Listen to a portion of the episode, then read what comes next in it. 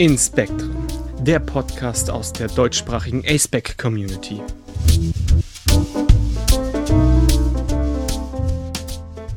Hallo, hier meldet sich Noah aus der Nachbearbeitung.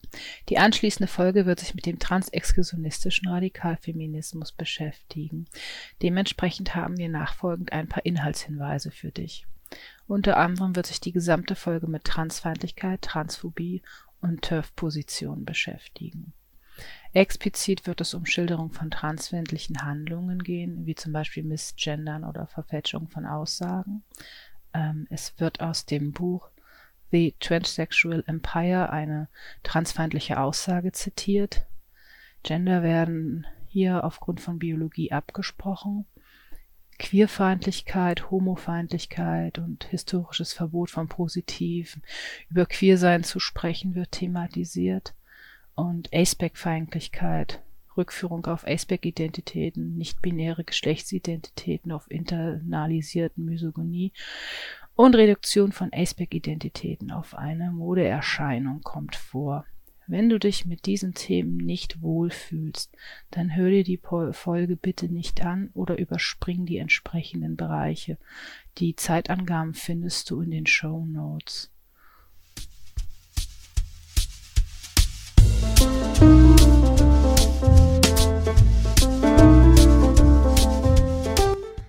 Hallo und herzlich willkommen zurück zum Inspektrum Podcast. Mein Name ist Finn. Ich verstehe mich als aromantisch und verorte mich auf dem asexuellen Spektrum. Ich komme aus Österreich und verwende keine Pronomen. Und ich führe euch heute mit Getz durch die Folge. Hallo zusammen, auch von mir. Ähm, mein Name ist Getz. Äh, ich bin eine weiße Cis-Frau aus der Schweiz. Ich bin 32 Jahre alt. Ich nutze Sie-Pronomen und ich bin Aro und Ace. Ähm, ja, und heute haben wir uns das Thema Turf ähm, vorgenommen. Äh, Finn, magst du ein bisschen was dazu sagen? Ja, genau. Also, wie schon gesagt, geht es heute um das Thema Turfs, also um trans-exklusionistischen radikalen Feminismus. Ähm, und wir haben uns dieses Thema heute vorgenommen, weil wir Community-Feedback bekommen haben zur Folge Aceback und Weiblichkeit.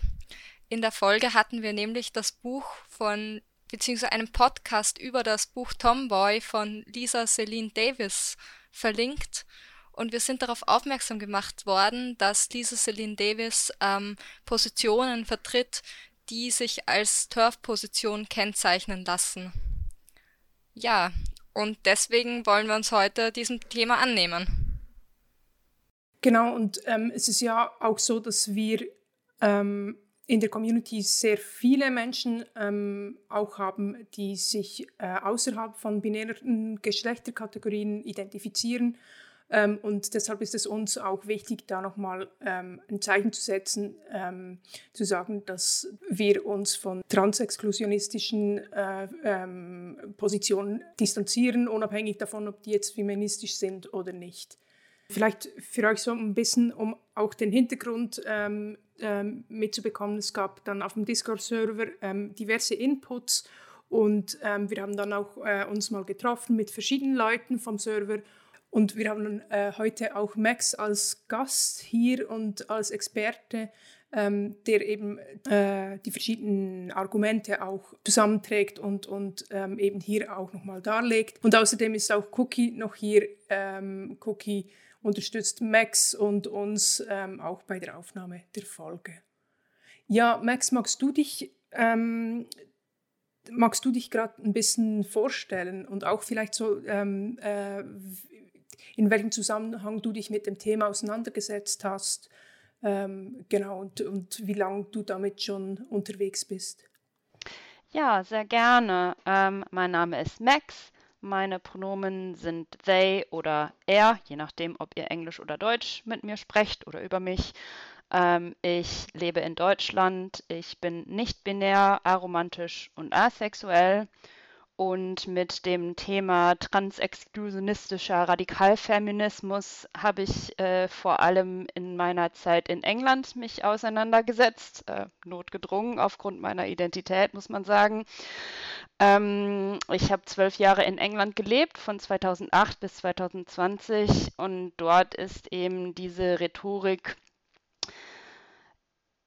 ja viel ähm, verbreiteter ähm, und viel mehr im, im Mainstream und viel, sagen wir mal, salonfähiger, als das glücklicherweise in Deutschland, der Schweiz oder Österreich der Fall ist. Daher kommt eben mein, wie du es genannt hast, Expertenwissen zu dem Thema. Magst du da ein Beispiel ähm, für geben, wie, ähm, damit wir uns da ein bisschen was vorstellen können? Äh, ja, gerne. Das bekannteste Beispiel und eins, was auch relativ präsent ist, weil es noch nicht so lange zurückliegt, ist wahrscheinlich die Diskussion von und um Joanne K. Rowling. Sehr bekannte Autorin, hat die Harry Potter Bücher geschrieben.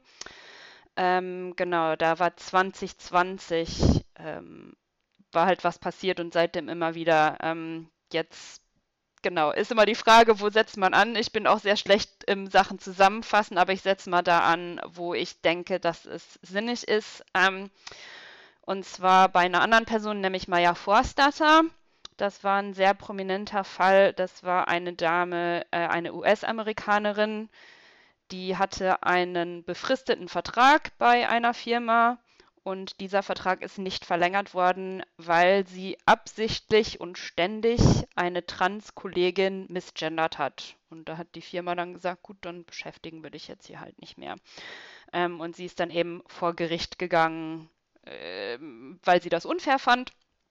Ähm, und ja, es gab dann einige Frauen, unter anderem auch Joanne K. Rowling, oder einige Menschen, sollte ich vielleicht sagen, unter anderem auch Joanne K. Rowling, äh, die diese Dame dann unterstützt haben und in deren Berichterstattung wurde es halt so dargestellt, als wenn äh, Maya Forstetter gefeuert worden wäre, weil sie gesagt hat, biologisches Geschlecht ist real. Damit wären wir auch schon bei einem Punkt von äh, TERF-Rhetorik oder TERF-Ideologie. Das werde ich nachher, glaube ich, noch weiter auseinandernehmen. Ähm, genau, und John K. Rowling hat eben vor allem über ihren Twitter-Account und sehr, sehr öffentlich diese Dame unterstützt, auch mit dem Hashtag, was dann gestartet wurde. Daraufhin haben hier sehr viele Fans und auch andere Menschen aus ihrem Bekanntenkreis äh, ja, versucht, gut zuzureden, sage ich mal, oder haben sie darauf hingewiesen, dass das nicht so eine tolle Position ist, in die sie sich da begibt. Und dann hat sie halt nochmal nachgelegt und auf ihrem Blog dann ein Post veröffentlicht, wo sie quasi das transexklusionistische Einmal-Eins einmal runterbetet. Ähm, ja, das war nicht schön für Transmenschen in England, für Menschen, die mit Kindern arbeiten, für Menschen, die in irgendeiner Form queer sind und die Harry Potter Bücher als Kinder oder Jugendliche gelesen haben. Ja, es hat halt wirklich reelle Auswirkungen gehabt und hat auch immer noch reelle Auswirkungen, eben nicht nur durch J.K. Rowling, sondern andere Menschen, die das Gleiche vertreten und dann in, ähm, ja, in, im Äquivalent von, sagen wir mal, der Zeit große Artikel darüber schreiben dürfen, äh, warum es nicht gut ist, wenn Transmenschen Rechte haben. Und vielleicht noch ein bisschen ähm, äh, zur Ausführung, auch das, was ich jetzt im, in der Vorbereitung darüber gelesen habe, war, dass, dass sie so spezifische Position, die sie dann vertreten hat, war, dass ähm, Transpersonen ähm, eine Gefahr sind für Frauen. Ähm, und gleichzeitig auch, dass, ähm, dass, es, ähm, dass es nur zwei ähm, ähm, zwei Geschlechter gibt, Mann und Frau, und dass die ähm, biologisch ähm, festgelegt sind und ähm, objektiv feststellbar. Ähm, und ich denke gerade eben der Punkt, vielleicht um nochmal ein bisschen zu, äh, zu unterstreichen, warum es eben schwierig ist, dann ein Kinderbuch zu lesen, als, also wenn du ein, ein Buch liest und weißt, die Person, die das geschrieben hat, die hält dich für eine Gefahr oder die hält dich für, ähm, für eine Person, die es eigentlich nicht geben darf, ähm, dann wird es eben, denke ich ja, ähm, auch sehr schmerzhaft und sehr, sehr persönlich. Finn? Ja, beziehungsweise die Reichweite, die J.K. Rowling hat, wenn sie diese Statements auf ihrem Twitter-Account raushaut, ist ja auch schon sehr groß. Also das macht ja auch nochmal einen Unterschied, würde ich sagen. Ja, auf jeden Fall. Also die hat, ich weiß nicht, wie viele Millionen Follower, aber es sind einige. Ich kann sie mal gerade eben googeln. 14 Millionen Follower, also das ist nicht wenig. Wow. Ja. Mhm. Das lesen einige Leute. Ja, jetzt, wo wir von dem Beispiel gesprochen haben, lasst uns vielleicht einmal kurz den Begriff TERF ähm, definieren. Wie schon gesagt, TERF bedeutet transexklusionistischer Radikalfeminismus. Ähm, ja, und das im Grunde sind das transfeindliche Positionen, die behaupten, dass es für Frauenrechte schädlich oder ab nicht gut wäre, wenn Transmenschen Rechte haben. Also Positionen, die denken oder vertreten, dass sich Transrechte und Frauenrechte widersprechen. Ich weiß jetzt nicht, wie gut meine Definition war. Also Max, kannst du das nochmal genauer definieren oder verbessert definieren? Ähm, ich kann es zumindest versuchen. Also ich würde sagen, damit hast du es eigentlich schon ganz gut getroffen. Ähm, wobei man auch sagen muss, also so wenn man sagt, Transrechte und Frauenrechte widersprechen einander, das klingt ja sehr abstrakt. Ähm, aber das sind halt wirklich, um mal wieder auf ein Beispiel zu kommen, äh, das sind halt wirklich Menschen, die sagen, äh, Transmenschen sind grundsätzlich eine Gefahr für Cis-Menschen, also vor allem Transfrauen sind grundsätzlich eine Gefahr für Cis-Frauen. Ähm, was man auch noch vielleicht sagen sollte, ist, dass TERF eine Fremdzuschreibung ist, genauso wie Rassisten sich nicht selber Rassist nennen, nennen TERFs sich auch ungern selber TERFs, sondern nennen sich dann eher so genderkritisch, also gendercritical, wie es im Englischen heißt, ähm, oder radikal feministisch weil es eben, wie ich gleich in Ausführungen zur Geschichte ähm, wahrscheinlich dann noch auseinandernehmen werde, eben aus dem radikalen Feminismus kommt. Ich finde das als Zuschreibung, weil es über ähm, weil es wie so was ähm, Abgeschlossenes hat. Also ähm, ne, äh, nicht nur eine Position, sondern eine, äh, ein, ein, eine Wesen, ein Wesenszug von der Person ähm, äh, bezeichnet, finde ich macht es Sinn, eben eher von Turf-Position zu sprechen oder von einer Person, die diese Position ähm, äh, äh, vertritt und danach handelt. Ja, genau. Also ich finde das immer so ein bisschen schwierig, muss ich ehrlich gestehen, aber ich finde, man muss immer unterscheiden, so, weil es ja auch, also es ist ja was Radikales. Und ich finde, jemand, der wirklich ganz klar diese Position konsistent vertritt, so ist halt radikalisiert. Aber es gibt auch Menschen, die sowas halt sagen und da eigentlich ja drauf reingefallen sind und sozusagen noch belehrbar sind. Eigentlich hast du es jetzt eher schon so ein bisschen erwähnt, eben das, aber es sind jetzt nicht alle Menschen, die transfeindlich sind, gleich TERFs, oder Max? Nein, natürlich nicht. Also man kann ja auch transfeindlich sein, ohne sich hinter Feminismus und Frauenrechten zu verstecken. Ich, ich kenne genug Menschen, die sich weder um Frauen noch um Transrechte in irgendeiner Form scheren, sondern ja, die einfach ganz offen sowohl Frauen als auch transfeindlich sind oder eins von beiden. Aber ja, natürlich sind nicht alle Menschen, die transfeindlich sind, gleichzeitig auch TERFs aber alle TERFs sind transfeindlich. Oder alle Menschen, die TERF-Positionen vertreten, sind transfeindlich so. Klingt nach einer guten Zusammenfassung, denke ich. Max, was kannst du uns zur Geschichte erzählen von äh, transexklusionistischem Radikalfeminismus? Ja, da ist wieder die Sache mit der Geschichte, wo setzt man an? Wie weit holt man aus? Ähm, ich hole mal beim radikalen Feminismus aus, beziehungsweise ja, beim, beim spezifisch beim britischen, äh, bei der zweiten Welle des Feminismus, ähm, also Second Wave Feminism, wie es heißt, weil da eigentlich diese Position sozusagen herkommt geschichtlich oder sich irgendwie rauskristallisiert hat. Die Grundannahme vom, von der zweiten Welle des Feminismus ist, äh, sich von Rollenklischees zu lösen. Das ist ja an sich nicht verkehrt. Ne? Also das war halt so eine Zeit, wo die Frauen gesagt haben, so, wir haben jetzt keinen Bock, irgendwie nur Hausfrauen und Mütter zu sein. Das ist irgendwie diskriminierend. Wir sind genauso gut wie Männer und wir sind genauso stark und genauso toll. Und das ist ja auch alles gut und richtig. Ähm, aber das heißt im Gegenzug eben auch, dass das Denken dann ge gewesen ist oder das Denken hinter dieser Position ist eben unter anderem, grundsätzlich sind Männer böse oder der Feind und unterdrücken die Frauen. Und die Frauen werden von Männern unterdrückt aufgrund ihrer Biologie, also aufgrund der Tatsache, dass sie menstruieren, Uterus haben, Kinder kriegen und so weiter. Aber das ist jedenfalls so der äh, Grundtenor oder die, die historische Situation, in der wir uns da befinden bei der zweiten Welle des Feminismus. Ähm, also halten wir fest.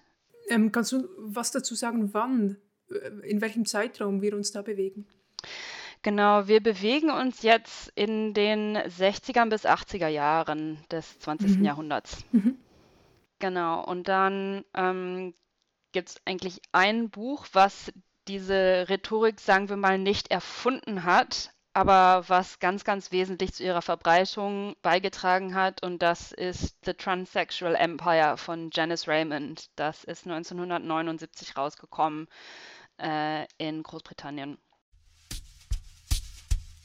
Hier nochmal Noah aus der Nachbearbeitung. Im Anschluss wird aus einem sehr transfeindlichen Buch zitiert. Achtung, es werden stark transfeindliche Aussagen fallen, die unter anderem Transpersonen ins Gegenteilige verklären und als Unterdrücker von Frauen darstellen. Wenn du dich mit diesem Thema nicht gut fühlst, dann überspring bitte diesen Bereich. Die Zeiten dazu findest du in den Show Notes äh, ich, ich finde das persönlich sehr schwierig mir anzugucken und sehr schwierig zu lesen, äh, weil es eben wirklich sehr offen transfeindlich ist. Aber andererseits, dadurch, dass es so offen ist, ist es eben auch viel transparenter als diese Rhetorik, der man heutzutage so begegnet. Ähm, ich will da jetzt gar nicht so viel darüber reden. Ich will vielleicht einfach mal zwei, drei Sätze zitieren und dann wissen wir, glaube ich, woran wir sind. Ähm, also in diesem Buch stellt Janice Raymond quasi die These auf, dass äh, Transsexualismus, wie sie es nennt, wie man es damals auch noch manchmal nannte, ähm, dass das alles nur auf patriarchalen Mythen basiert und dass Transfrauen ähm, ja, feministische Identifikationen äh, kolonialisieren. Also das. Dass sie sich das aneignen, so? Genau, das, äh, genau. Also ich lese mal einfach äh, einen Satz vor, der ja sehr bekannt ist aus diesem Buch. Ähm, all transsexuals rape women's bodies by reducing the real female form to an artifact, appropriating this body for themselves. Transsexuals merely cut off the most obvious means of invading women so that they seem non-invasive. Ähm, also für diejenigen, deren Englisch nicht so gut ist, ähm, wird gesagt, äh, alle Transsexuellen äh, vergewaltigen die Körper von Frauen, ähm, dadurch, dass sie die weibliche Form auf ein Artefakt reduzieren, äh, auf ein Artefakt reduzieren und sich diesen Körper aneignen unrechtmäßig. Transsexuelle schneiden den Teil von sich ab, der das offensichtlichste Mittel dazu darstellt, in Frauen einzudringen, damit sie nicht als Eindringlinge wahrgenommen werden. Also das ist einfach sehr offen, sehr transfeindlich. Ich finde es sehr schwierig überhaupt zu sagen, weil es einfach so, ja, ja. Sehr krass auch. Krass ist, ja. Mhm. Es ist so, also mega direkt. Also wie du gesagt hast, viel direkter als alles, was man jetzt so hört und einfach auch so starke Worte auch. Mhm. Ich, es fällt mir auch voll, ich verstehe das du es schwierig findest zu sagen, weil mir fällt es auch voll schwer, was dazu zu sagen oder das irgendwie zu konzeptualisieren. Ja, und das ist halt auch sowas, was quasi dann ja wieder auftaucht in dieser heutigen Rhetorik von Transexklusionismus, ähm, weil das, was so dahinter steht, ist so, trans gibt's eigentlich nicht. So, das ist eine Verkleidung, so, und es wird ja dann auch oft zum Beispiel gesagt, ähm, Woman is not a feeling, so, ne, weil dann sowas, ne, wie gesagt, wird so jemand fühlt sich als Frau. Ja, die Gefühle dieses Mannes, der sich als Frau fühlt, sind wichtiger als die materielle Realität von echten Frauen. Ja, was halt also einfach sehr gruselig ist. Ähm, ja, genau. Deswegen äh, machen wir uns alle nur was vor und allen anderen. Ich finde es einfach voll schwer, darüber zu sprechen.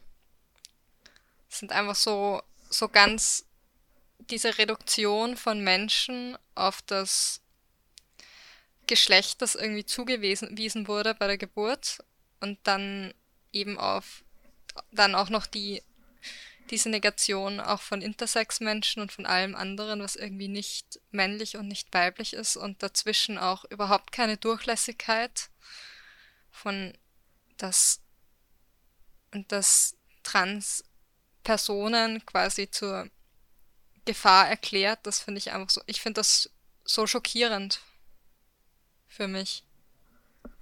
Und es ist ja in, in ganz, also es schließt ja auch ganz viele Identitäten von, von, von CIS-Frauen aus, ähm, weil es ist eben auch so stark auf die Biologie. Ähm, also es ist ja schon Grund, ein Grundproblem zu sagen, ähm, unser ganzes Wesen ist durch unser Mannsein oder durch unser Frausein ähm, definiert. Und wenn dann das Frausein gleichgesetzt wird mit Menstruieren ähm, äh, Kinder kriegen können. Ähm, und es gibt ganz, ganz viele auch CIS-Frauen, die nicht menstruieren. Es gibt ganz, ganz viele CIS-Frauen, die keine Kinder bekommen können. Ähm, und eben, ja, ähm, all diesen Realitäten wird das ja nicht gerecht. Oder ich habe auch das Gefühl, dass das wie impliziert wird, ähm, dass jeder Aspekt meiner Persönlichkeit oder ähm, äh, was mich ausmacht und auch äh, jeder Aspekt dessen, was ich erlebe in der Welt, ähm, nur dadurch geprägt wird, dass mein ähm, ähm äh, Körper auf eine bestimmte Weise gebaut ist. Genau, es ist alles sehr essentialistisch. Es ist einfach, es gibt sehr viel Nuance, die da, die in der Realität existiert, die halt einfach in, in diesem Denken ja nicht existiert. Es ist stark vereinfacht, also so stark. Ich, also ich, mir fällt einfach nur dieses Wort, das mir einfällt, ist, mir fällt einfach nur Komplexitätsreduktion ein und Komplexitätsreduktion, die zu Lasten geht von so vielen Menschen, eben wie Getz gesagt hat, von CIS-Frauen, die diesen Realitäten nicht entsprechen, nicht-binärer Personen, an, also binär-trans-Personen, es, es ist einfach viel zu einfach für die Realität, die wir Menschen darstellen. Also, ich meine, wir Menschen sind ja nicht dafür gemacht, um in irgendwelche Konzepte so schön reinzupassen. Das hat noch nie funktioniert oder zumindest habe ich es noch nicht erlebt und ich glaube, es wird auch nie funktionieren. Das spiegelt einfach die Komplexität der Wirklichkeit überhaupt nicht wider für mich. Nein. Max, du hast jetzt eben von, von diesem ähm, Buch erzählt, ähm, The Transsexual Empire. Ähm, das ist von 1979. Was ist seither passiert? Und warum sprechen wir heute wieder oder ähm, warum sprechen wir heute über das Thema? Genau, also wie gesagt, The Transsexual Empire ist so ein Buch gewesen, was eben dieses Denken und diese Rhetorik sehr weit verbreitet hat. Und ja, wie das, wie das halt so ist mit Ideen, die, die sind ja so wie Samen, die man aussät, so, ne? Und manchmal schlagen sie irgendwo ein und ähm, dann wird was draus und manchmal fallen sie eben auf unfruchtbaren Boden. Und in England, ja, ist das halt auf fruchtbaren Boden gefallen. Ähm, um es, also ich, ich weiß nicht, wie ich es anders ausdrücken soll. Ähm, und ich, äh, ja, ich, ich versuche mir das ja immer selber aus meiner eigenen Lebenswirklichkeit zu erklären, wa warum das vielleicht so ist und warum gerade in England und so. Und ähm, das Einzige, was mir da dazu einfällt, ist so, es wird halt als so eine patriarchale Verschwörung irgendwie gesehen.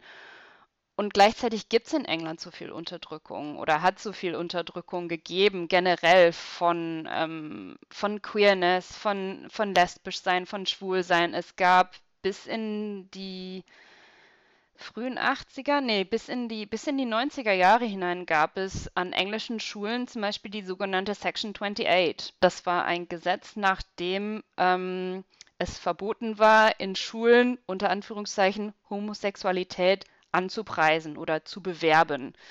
Ähm, ne, weil dadurch, dass man Kindern sagt, schwul sein ist okay, macht man Kinder schwul, so ist die Logik dahinter. Äh, oder lesbisch oder bi oder was auch immer. Ähm, Quatsch. Ich finde es so krass, wenn du das jetzt sagst, das ist eine Diskussion, die in der Schweiz nach wie vor immer wieder geführt wird. Ja, ich höre es auch immer wieder in Österreich. Also nicht, es kommt halt immer wieder auf, gefühlt, kommt sicher auch auf die auf das konkrete Umfeld an, aber grundsätzlich wird die Diskussion immer noch geführt.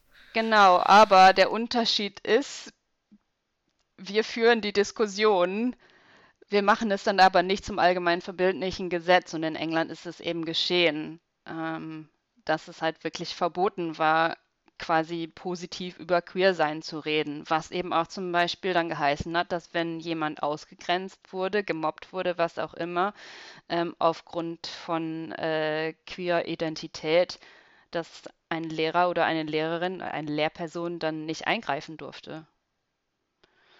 Ähm, und ja, vor diesem ganzen Hintergrund, also es ist so, ich, ich finde das immer so schwierig, aber wenn, wenn es halt Ungerechtigkeit gibt, dann finde ich immer, wäre das Logischste, wenn die ganzen Minderheiten, die irgendwie benachteiligt sind, sich zusammentun und gemeinsam gegen irgendwas vorgehen. Ähm, aber was stattdessen leider oft passiert, ist, dass die Minderheiten aufeinander rumhacken oder die benachteiligten Personen aufeinander rumhacken. Und ja, das ist halt das, was, glaube ich, mit, ähm, mit Frauenrechten und, und mit Transrechten bei dieser Rhetorik irgendwie passiert ist da irgendwie, gab es da in den letzten, ich weiß nicht, 10, 15 Jahren irgendwie eine Veränderung auch noch? Weil also ich, ich selber habe den Begriff vielleicht seit fünf Jahren auf dem Schirm.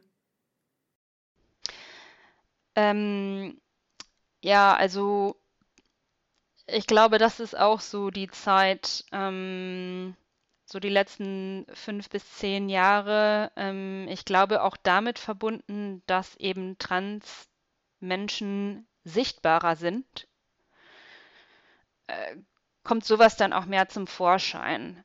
Also ich habe es in, in England halt wirklich gesehen, so, sobald irgendwie mehr Trans-Menschen zum Beispiel in den Medien äh, gewesen sind, so ähm, in Orange is the New Black gab es ja dann irgendwie eine Transfrau und dann gab es ähm, auf Amazon eine Serie auch um eine Transfrau, Transparent, genau. Ähm, und ja, jedes Mal, wenn irgendwie dann eine Transperson in den Medien äh, aufgetreten ist, gefühlt gab es im Guardian irgendeinen Artikel, der so Tendenzen in diese Rhetorik von TERF hatte. Ähm, und ja, wie gesagt, 2020 eben dieses, dieses sehr prominente Beispiel von J.K. Rowling, was ich genannt habe, aber halt auch davor, wenn man so ein bisschen sich mit Feministinnen beschäftigt hat, äh, gab es davor auch schon welche, die in großen nationalen Zeitungen über sowas geschrieben haben. Ja, dann lass uns vielleicht noch die wichtigsten Punkte der TERF-Ideologie oder Ideologien zusammenfassen. Wir hatten diese ganz rigiden Vorstellungen von Männlichkeit, Weiblichkeit und der Diskriminierung, also das, und dass Männer als Unterdrücker gesehen werden und als Feinde diese ganz binären Geschlechtervorstellungen, die un ganz unver die unveränderlich sind und dass es Trans-Personen eigentlich nicht existieren. Ähm, genau, vielleicht noch, ja, dass sie halt quasi alles auf Biolo also dass alles auf, auf biologisches Geschlecht ähm, quasi runtergebrochen wird. Ähm, und ja, Geschlechtsidentität gibt es nicht, es gibt nur biologisches Geschlecht. Max, magst du noch vielleicht noch mal klären, was mit biologischem Geschlecht gemeint ist? Und das im Verhältnis zu, zu, ähm, zu vielleicht Geschlechtsidentität? Ja, gerne. Ähm, das ist eine Idee, die, soweit ich weiß, von Judith Butler vielleicht nicht kommt, aber popularisiert wurde, dass es eben einen Unterschied gibt zwischen dem, wie mein Körper gebaut ist, also welche Geschlechtsmerkmale der hat, und dem, wie ich mich selber wahrnehme. Also beispielsweise Getz hat gesagt, sie ist eine Cis-Frau, das bedeutet, ähm, hat einen Körper, der Brüste hat und eine Vagina und fühlt sich auch mit der sozialen Rolle einer Frau in ihrer Gesellschaft da in der Schweiz, wo sie lebt, äh, äh zufrieden und, und es passt alles auf sie. Ähm, genau, wohingegen eben eine, äh, eine, eine Transperson oder eine, eine, intersexuelle Person, ja, also bei einer intersexuellen Person zum Beispiel ist es halt, ne, das ist, das ist ein Geschlecht, das ist weder männlich noch weiblich, so schon mal vom biologischen Geschlecht her. Und die Identität dieser Person, ob diese Person sich jetzt als Mann, Frau, Zwitter, nicht-binär, sonst irgendetwas verortet, ne, das, das, liegt halt, äh, das liegt halt an der Person. Also Judith Butler äh, hat quasi diese Idee popularisiert, dass ähm, ja, dass, dass das, was auf der biologischen Ebene stattfindet und das, was auf der Identitätsebene stattfindet, nicht unbedingt immer deckungsgleich sind. Ähm, und was aber viele dann vergessen, wenn sie über Judith Butler reden, ist, dass auch Judith Butler schon gesagt hat, biolog biologisches Geschlecht ist nicht binär. Da gibt es nicht nur Männlein und Weiblein, äh, sondern da gibt es auch ganz viel dazwischen. Und da haben äh, zu der Zeit, wo sie das geschrieben hat, sehr viele Leute gesagt, ähm, aber wir haben doch in der sechsten Klasse Biologie gelernt, das äh, ist binär. Äh, und heutzutage wissen wir, das stimmt tatsächlich. Also wenn man sich die Forschung anguckt ähm, zum Thema, wie bestimmen wir Geschlecht, ähm, da gibt es natürlich einerseits das, was am Körper dran ist an äußeren Geschlechtsmerkmalen, aber Chromosomen spielen eine Rolle, es spielen Hormone eine Rolle, es kann irgendwelche Mutationen geben, die zum Beispiel dazu führen, dass Hoden nicht ganz ähm, dahin sinken, wo sie sein sollen, oder dass Frauen keinen Uterus haben, ähm, aber eine Vagina und, und, und. Ähm, und ja, wir haben halt quasi als Gesellschaft gesagt, okay, wir haben jetzt so ein binäres System und stellen jetzt aber eigentlich, wenn wir uns die Wissenschaft angucken, fest, das stimmt nicht mit dem überein, was eigentlich da in der Realität vorhanden ist.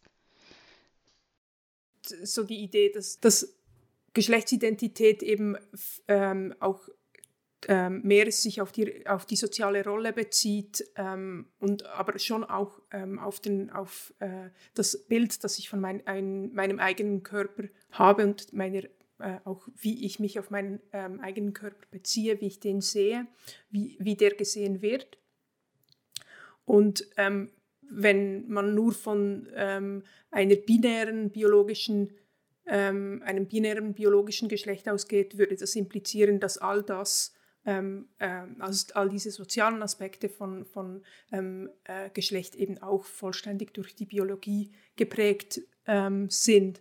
Ich habe neulich gerade in einem Podcast, den ich höre, in äh, Sawbones, so ein Medizin-Podcast, ähm, die haben ähm, eine Folge gemacht zu dem Thema ähm, und die haben von, ich glaube, 52 oder über 50 ähm, äh, äh, Geschlechtsvariationen gesprochen, die man ähm, medizinisch unterscheiden kann. Ähm, und ich glaube, von ungefähr einem Prozent an Menschen, die äh, äh, irgendwo zwischen Mann und Frau auch ähm, in, in, jetzt in einem äh, medizinischen, medizinischen Verständnis irgendwo dazwischen sind, also inter sind. Und dieses eine Prozent entspricht ungefähr der Menge an Menschen, die rote Haare haben. Ja, rothaarige gibt es nicht so viele, aber es kennt jeder einen rothaarigen Menschen. Also die Chance ist groß, dass du, der diesen Podcast jetzt hört, einen intersexuellen Menschen kennst oder vielleicht sogar einer bist und das gar nicht weißt. Nachdem du uns jetzt einen Überblick über die Geschichte äh, gegeben hast, Max, würden wir gerne noch tiefer in die Inhalte einsteigen. Welche Themen und Argumente werden denn in dieser Diskussion besprochen? Äh, ja, genau. Also natürlich sprechen sie über ganz viel, aber es gibt bestimmte Themen, auf die sich sehr konzentriert wird. Äh, zum einen wird sich sehr konzentriert auf Kinder und Jugendliche, also vor allem eben transidente, nicht-binäre Kinder und Jugendliche. Da wird dann zum Beispiel sowas gesagt wie trans sein oder dass Kinder sich als trans identifizieren oder definieren, das ist nur eine Modeerscheinung und dass eine Anerkennung von Transidentität für alle Kinder schädlich wäre. Ähm, dann ein weiteres sehr beliebtes Thema ist Sport. Ähm, also natürlich ne, im, im Sport haben wir ja Männer und Frauen, die dann jeweils gegeneinander antreten und es wird die Position vertreten, dass wenn Transfrauen gegen Cis-Frauen im Sport antreten, dann wäre das unfair, weil Transfrauen ja, ähm, da bestimmte Vorteile hätten.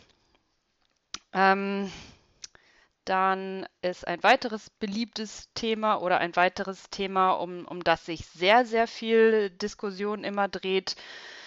Ja, alles, was mit ähm, Orten zu tun hat, die in Anführungszeichen für Frauen reserviert sind oder die halt nach, nach binären Geschlechtern getrennt sind. Also äh, Toiletten, öffentliche äh, Umkleiden, Frauenhäuser und, und solche Sachen. Ähm, und da ist quasi die Argumentationslinie eigentlich eine, die darauf hinausläuft, dass gesagt wird, Transfrauen gibt es nicht, das sind alles nur Männer, die sich verkleiden, damit sie CIS-Frauen belästigen können in diesen Orten, die eben für Frauen reserviert sind oder die Frauen vorbehalten sein sollten, die CIS-Frauen vorbehalten sein sollten, so. Und ein letztes Thema, da wird es dann aber schon für viele zu komplex, ähm, ist medizinische Versorgung. Also weil viel von dieser Rhetorik dreht sich ja um Transfrauen aber bei der medizinischen Versorgung, das ist so das einzige Thema, wo für VertreterInnen von TERF-Positionen dann quasi Transmänner oder nicht-binäre Personen vor allem die bei der Geburt weiblich äh, als Geschlecht zugewiesen bekommen haben, gesehen werden. Da ist nämlich dann die Argumentationslinie, äh, ja, es gibt ja so viele junge Lesben und denen wird eingeredet, sie wären Männer und dann machen die eine Transition durch und eigentlich sind sie nur lesbisch. Das ist jetzt so stark verkürzt in Grundzügen, sind die Hauptthemen, die ja da so diskutiert werden. Ja, dann lass uns vielleicht mal ein paar von diesen Argumenten anschauen und sehen, was da so wirklich, wirklich dahinter steckt, oder? Gerne. Mhm. Und dann fangen wir gleich einmal bei den Kindern und Jugendlichen an, von denen gesagt wird, ja, ähm, das Transsein wird nur eingeredet oder die sind nur trans, weil sie Transmenschen sehen. Hm. Was denkt ihr? Naja, das ist halt genau die gleiche Argumentation, mit denen eben diese Section 28 begründet wurde. So, ne, nach dem Motto, wenn wir den, wenn wir den Kindern das nicht erzählen, dass queer sein okay ist, dann werden sie auch nicht queer, in Anführungszeichen. Ich muss sehr viele Anführungszeichen machen in dieser Folge, weil es halt einfach, äh, ich würde so nicht reden, aber es ist halt so, wie diese Menschen eben denken. Ja. Wobei das ja auch noch nie, noch nie funktioniert hat eigentlich. Durch die Geschichte hinweg, oder? Äh, nein, also, aber es ist halt, ja, es, es ist halt eben so ein, so ein Denken, was da eben, wo, wovon man eigentlich weiß, dass es so nicht funktioniert. Aber ja, es stirbt halt auch nicht aus. Ja, also ich finde ich find da eben, ähm, das ist noch was, was, was recht einfach zu zu erkennen ist, weil es so bekannt ist von ähm, sehr vielen Arten von, von, von Anderssein und insbesondere auch von Queersein. Also es sind gleiche, äh, gleiche Argumente, die man kennt von, ähm, äh, ähm, in Bezug auf, auf ähm, äh, Homosexualität, Bisexualität. Ähm, und ich meine, ähm, Menschen auf dem ähm, ARO und ACE-Spektrum kennen das durchaus auch so diese Idee, ähm, eben, äh, das ist eine Modeerscheinung ähm, und also alle jungen Menschen meinen jetzt, dass, dass sie ähm, äh, diese Identität haben. Und es ist ja ähm, eher so, dass es dann vielleicht durchaus mehr ähm, Personen gibt, die sich, weil sie Zugang haben ähm, zu Informationen über diese äh, Identitäten oder auch über, über ähm, dass das eine Möglichkeit ist, wie man sein kann oder wer man sein kann, ähm, dass, dass sich dadurch vielleicht eine gewisse Zeit lang mehr Menschen darüber bewusst werden, dass, dass das auch ähm, zu ihnen gehört und ähm, dass es aber mit der Zeit dann auch wieder sich einpendelt. Sobald diese Menschen, die eben sehr lange vielleicht damit gelebt haben, nicht genau zu wissen, ähm, inwiefern dass sie anders sind, äh, dafür keinen Namen zu kennen, äh, dass die eben äh, plötzlich einen Namen dafür ja, haben. Ja, beziehungsweise auch zu dieser Aussage, dass es eine Modeerscheinung ist. Es ist ja auch zumindest das, was ich denke, was totaler Quatsch ist, weil aus, weil es eine Modeerscheinung ist, trage ich vielleicht ein bestimmtes T-Shirt oder keine Ahnung was, aber ich identifiziere mich nicht mit etwas, was so oder was so ein großer Teil von mir ist oder was auch so viel nach sich zieht dann oder so viel Einfluss darauf hat, wie ich mich oder wie ich mit der Welt und anderen Menschen umgehe und wie ich gerne hätte, dass andere Menschen auch mit mir umgehen und was ich oder was auch so viel mit dem zu tun hat, wie ich erlebe und lebe und wer ich bin einfach. Und auch wie viel ich auf mich nehmen muss, oder? Also es ist was anderes. Ja sich die Frage zu stellen, könnte ich trans sein, könnte ich non-binär sein? Oder dann ähm, äh, sich, sich äh, also überhaupt ein inneres Coming-out zu haben, ein äußeres Coming-out zu haben, ähm, äh, sich zu fragen, ähm, wie man das leben will. Oder muss, weil, also es sind ja durch, was heißt muss, es ist schwierig, aber es sind ja auch durchaus nicht nur tolle Momente dabei, in einem oder sich mit einer Geschlechtsidentität zu identifizieren, die nicht bei der Geburt zugewiesen ist, die vielleicht auch nicht, die nicht immer anerkannt wird, die nicht immer mit dem übereinstimmt, wie andere Leute einen als Person wahrnehmen und sehen oder behandeln oder sonst auch, wo Dinge einfach auch klar nicht zusammenpassen oft, was dann auch sehr schwierig sein kann oder sehr schwierig ist. Genau, was ich dazu jetzt noch sagen wollte, ist, dass es auch so ein ganz merkwürdiges Verständnis von Kindheit irgendwie dahinter steckt. Also so ein ganz merkwürdiges Verständnis irgendwie von Unschuld. So, ähm, also die meisten queeren Menschen, die man fragt, egal ob sie jetzt in irgendeiner Form trans oder nicht binär sind oder ob sie eben eine sexuelle Orientierung haben, die halt eben nicht heterosexuell ist, ähm, die meisten Menschen, die man fragt, oder viele werden einem sagen, das war mir klar irgendwie, als ich ein Kind war oder als ich in der Pubertät war, ist mir das klar geworden. So, ähm, ne? Und natürlich gibt es auch noch Menschen, also wie mich zum Beispiel, ich hatte mein Coming Out mit 37, die das eben erst später rauskriegen. Und das liegt eben auch genau an Zugang zu Informationen. Und dadurch, dass junge Menschen heutzutage Zugang zu Informationen haben, kriegen die das eher raus, als frühere Generationen das vielleicht rausgekriegt haben. Äh, und deswegen gibt es natürlich heutzutage mehr Kinder, die sich als trans oder nicht binär identifizieren, als es das in früheren Generationen gegeben hat. Das heißt aber nicht, dass das eine Modeerscheinung ist. Also da finde ich, hat man noch ein relativ gutes Erklärungsmuster. Ähm, wo es dann aber ein bisschen schwierig wird oder wo ähm, ja, wo, wo man ein bisschen aufpassen muss, sag ich mal, wäre, wenn es dann um medizinische Versorgung von Transkindern und Jugendlichen geht. Weil da gibt es einfach einerseits sehr viel Desinformation, äh, von transexklusionistischen, ähm, von, von Menschen, die eben transexklusionistische Positionen vertreten, ähm, weil es halt, ja, sagen wir mal so, ähm, es ist sehr schwierig, überhaupt an medizinische Behandlung zu kommen. Ähm, und es ist nicht möglich für jemanden unter 16 an Hormone zu kommen und für jemanden 18 an eine OP zu kommen. Natürlich gibt es Menschen, die irgendwie so verzweifelt sind, dass, dass sie dann eben mit ihrem Kind nach Thailand oder sonst wohin fliegen, wo sowas eben gemacht werden kann. Das ist aber wirklich, also die Fälle, in denen das passiert, sind wirklich verschwindend gering und es wird sich dann halt immer auf solche Fälle fokussiert, um zu sagen, ja, das ist das, ist das was passiert, wenn äh, wir jetzt dafür sorgen, dass die medizinische Versorgung besser wird. Ähm, und andererseits, ja, zum Thema Desinformation, ähm, es wird halt so getan, als, als wenn Kinder äh, ihren Namen auf Facebook ändern und dann eine Woche später irgendwie sämtliche äh, OPs und Hormone und, und sonst was bekommen. Und so ist es ja ganz einfach nicht. Hm.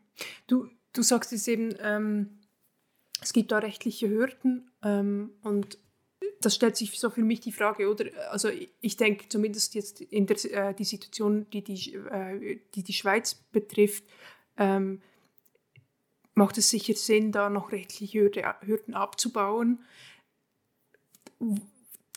Kannst du so ein bisschen formulieren, was du, was du für sinnvoll hältst ähm, in Bezug auf rechtlichen Rahmen jetzt ähm, äh, an, an äh, Unterstützung für, für äh, äh, äh Transpersonen? Ähm, genau, also einmal ist es das Medizinische und das andere ist halt das Rechtliche. Ähm, auf welchen Bereich wolltest du jetzt abzielen? Äh, äh, beides einfach so die Frage von, oder weil äh, ähm, in den Diskussionen, die ich gelesen habe, habe ich so den Eindruck, es wird so getan, dass ähm, als ob jede Lockerung schon viel zu, dass jede Lockerung dazu führt, eben das Beispiel, das du genannt hast, dass man den Namen auf Facebook ändert und zwei Wochen später hat man bereits eine geschlechtsangleichende Operation und vorher gab es keine Hinweise, die irgendwie darauf äh, hingedeutet haben. Und so wie, wie, ich dich höre, sagst du, nein, es macht schon Sinn, dass es da, ähm, dass es da irgendwie einen Ablauf gibt.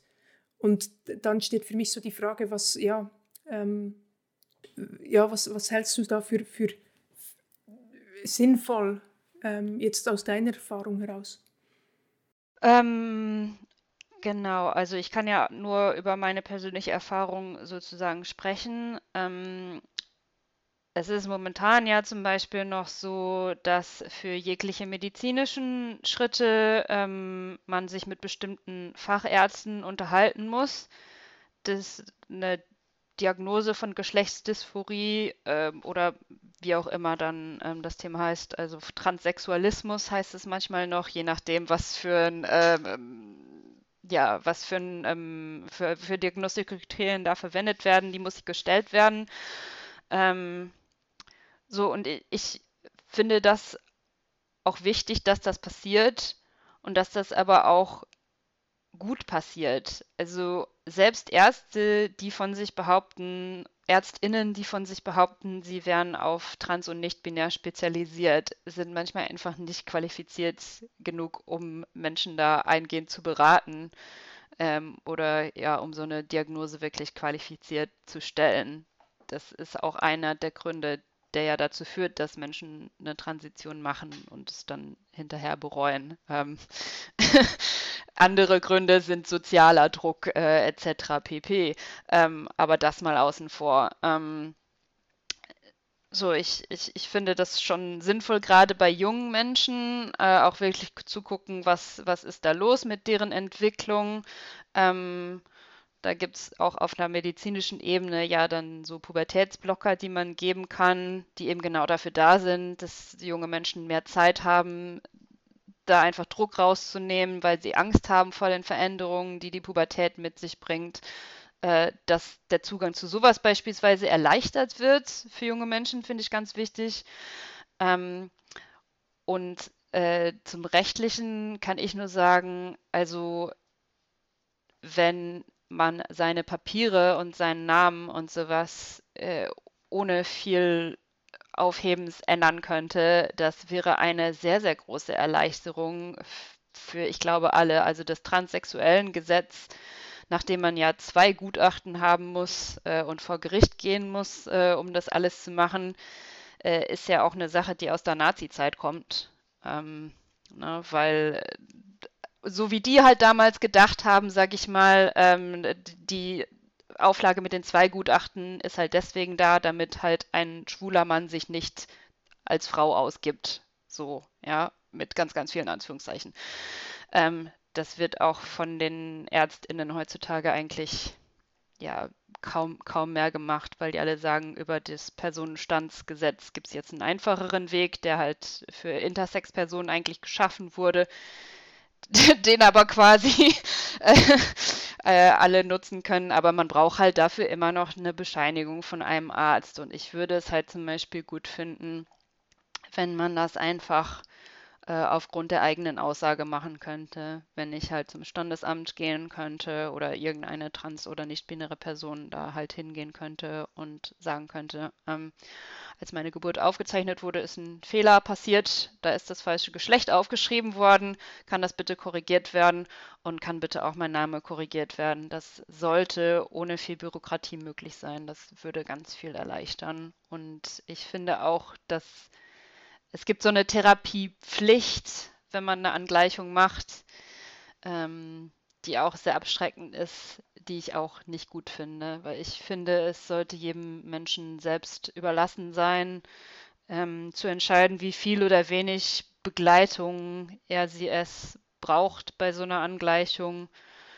Ähm, und da sollte es nicht Pflicht sein, dass man einmal im Monat zu so einem äh, zu einem Arzt oder Ärztin vorbeischauen muss, zudem das ja auch jemand sein muss, der sich damit auskennt ähm, und Therapieplätze rar gesät sind und so weiter und so weiter, was einfach eine Barriere ist äh, zur Angleichung.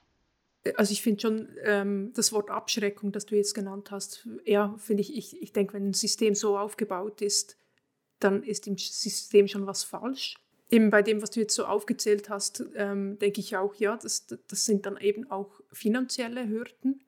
Und damit heißt es einfach auch, äh, dass, dass, ähm, dass die Zugänglichkeit einfach mit gewissen Privilegien verbunden äh, ist, für was, was, wenn wir sagen, es wird eine Diagnose gestellt, Menschen ja ähm, nichts für können, sondern das Teil von ihnen ist. Ja, und der, der, der, ein, dritter Punkt halt so, eben wenn du sagst, äh, äh, es wird eine Diagnose gestellt, da ist schnell auch so der Krankheitsbegriff da. Und auch das ist für mich eine Frage, ja, ähm, Transsein ist nicht eine Krankheit, so wie, wie, wie, ähm, äh, äh wie asexuell sein nicht eine Krankheit ist oder aromantisch sein nicht eine Krankheit ist.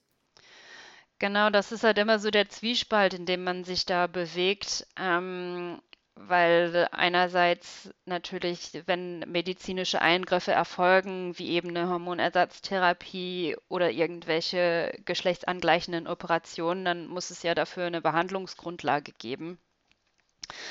Ähm, und andererseits pathologisiert man natürlich dadurch aber auch Transsein. Und da gibt es halt eben immer so verschiedene äh, Modelle, wie, wie man das lösen kann. Ähm, also aus der Geschichte zum Beispiel Homosexualität war auch lange, lange äh, eine Krankheit. Das war eine Diagnose, die ein Psychiater stellen konnte unter dem damals vorhandenen ähm, ja, psychiatrischen ähm, ja, Manual, psychiatrischen Handbuch, ähm, ne, nachdem man dann eben diagnostiziert ähm, was zum Beispiel in, äh, in, in einigen Ländern eben passiert, ist, dass man halt jetzt sagt, okay, wir schieben alles, was mit Transidentität und mit Geschlechtsinkongruenz zu tun hat, das kommt aus dem Bereich psychische Krankheiten raus. Das packen wir irgendwo anders hin. Ähm, ne, was dann halt eben je nach dem medizinischen System durchaus positive Folgen haben kann. Wenn man halt sagt, okay, das ist halt eine organische Störung, dann gibt es, nehme ich jetzt mal an, äh, gibt es mehr Ärzte, die dann Diagnose stellen, diese Diagnose stellen können. Weil wenn ich sage, es ist eine psychische Krankheit, äh, formell, dann bedeutet es, dass eben auch nur äh, PsychiaterInnen und PsychotherapeutInnen die, diese Diagnose stellen dürfen. Wenn ich das in, in einen anderen Bereich der Medizin verorte, gibt es entweder andere Fachärzte oder es wird der Kreis der ÄrztInnen erweitert, die diese Diagnose stellen können, was ja dann Zugänglichkeit auch verbessert. Gleichzeitig müssen die Ärzte ja auch informiert sein und am Stand des Wissens sein. Das ist ja auch ein Problem oder nehme ich als Problem wahr, dass oft trans sein oder dass Ärzte nicht qualifiziert sind. Und wenn da die Information noch weiter eingeschränkt wird, dass das dann auch dazu führt, dass Menschen oder nicht die richtig, nicht die Diagnosen gestellt werden können, die notwendig wären. Ja, Genau, und es ist auch so, also es gibt verschiedene Bereiche der, der Medizin, die nicht immer so ganz sauber ineinander greifen. Also es, es gibt halt bestimmte Stellen, die nicht binär sein, anerkennen, aber andere dann halt wieder nicht. Ähm, und die Verzahnung von medizinischem und rechtlichem System ist auch nicht immer so ganz sauber. Also beispielsweise, es gibt eben dieses Personenstandsgesetz, nachdem ich halt eben, wenn ich denn einen Schrieb habe vom, vom Arzt oder Ärztin, äh, dass Störung der Geschlechtsidentität vorliegt, äh, mit dem ich dann meinen Namen ändern kann, äh, auch als nicht-binäre Person. Aber wenn ich irgendwelche medizinischen Interventionen möchte, ähm, dann, äh, weil die Richtlinien des MDK halt von 1990 sind, ist nicht-binär da nicht aufgeführt. Das heißt, wenn Arzt oder Ärztin dann ein Gutachten schreibt, dürfen die da halt nicht nicht-binär reinschreiben, weil sonst zahlt die Kasse das nicht. Hm. Das bezieht sich jetzt auf die Situation in Deutschland. Ich, ich weiß leider nicht genau, wie das in der Schweiz ist. Ist in Österreich nicht sehr viel anders, soweit ich weiß. Ja, und eben diese, diese so rechtliche Grundlage oder die medizinischen Grundlagen, die sind ja dann auch wichtig für so das, das zweite Thema, das du vorhin erwähnt hast, für den Sport. Genau, der Sport. Da äh, ist ja das Argument äh, von äh, transfeindlichen oder transexklusionistischen Personen, ähm, es ist unfair, wenn Transfrauen gegen Cis-Frauen im Sport antreten, weil die durch ihren Körperbau, höheren Testosteronspiegel etc. pp. einen äh, unfairen Vorteil gegenüber den Cis-Frauen haben. Ähm, und dazu kann man halt nur sagen, ähm, es stimmt nicht. Es stimmt nachweislich nicht. Ähm, und es gibt auch genug Studien darüber, ähm, wie das ist. Und es gibt auch, also Sportorganisationen regeln ja immer ihre Wettkampfregeln für sich. Und ähm, bei den Olympischen Spielen, das Olympische Komitee hat bei den letzten Olympischen Spielen ja gesagt, ja, alle dürfen in der Kategorie starten, in der sie sich zugehörig fühlen, ist uns alles wurscht egal. Ähm, aber eben ganz viele Organisationen, äh, bei ganz vielen Organisationen ist es eben zum Beispiel so, äh, dass wenn eine Transfrau ähm, gegen CIS-Frauen antreten möchte, sie nachweisen muss, dass sie seit mindestens einem Jahr auf Östrogen ist. Und äh, es gibt auch Organisationen, wo bestimmter Testosteronspiegel irgendwie, also niedrigerer, also der halt im Level von CIS-Frauen ist, nachgewiesen werden muss. Ähm, das ist alles irgendwie nicht schön, aber will sagen, es gibt halt Mittel und Wege.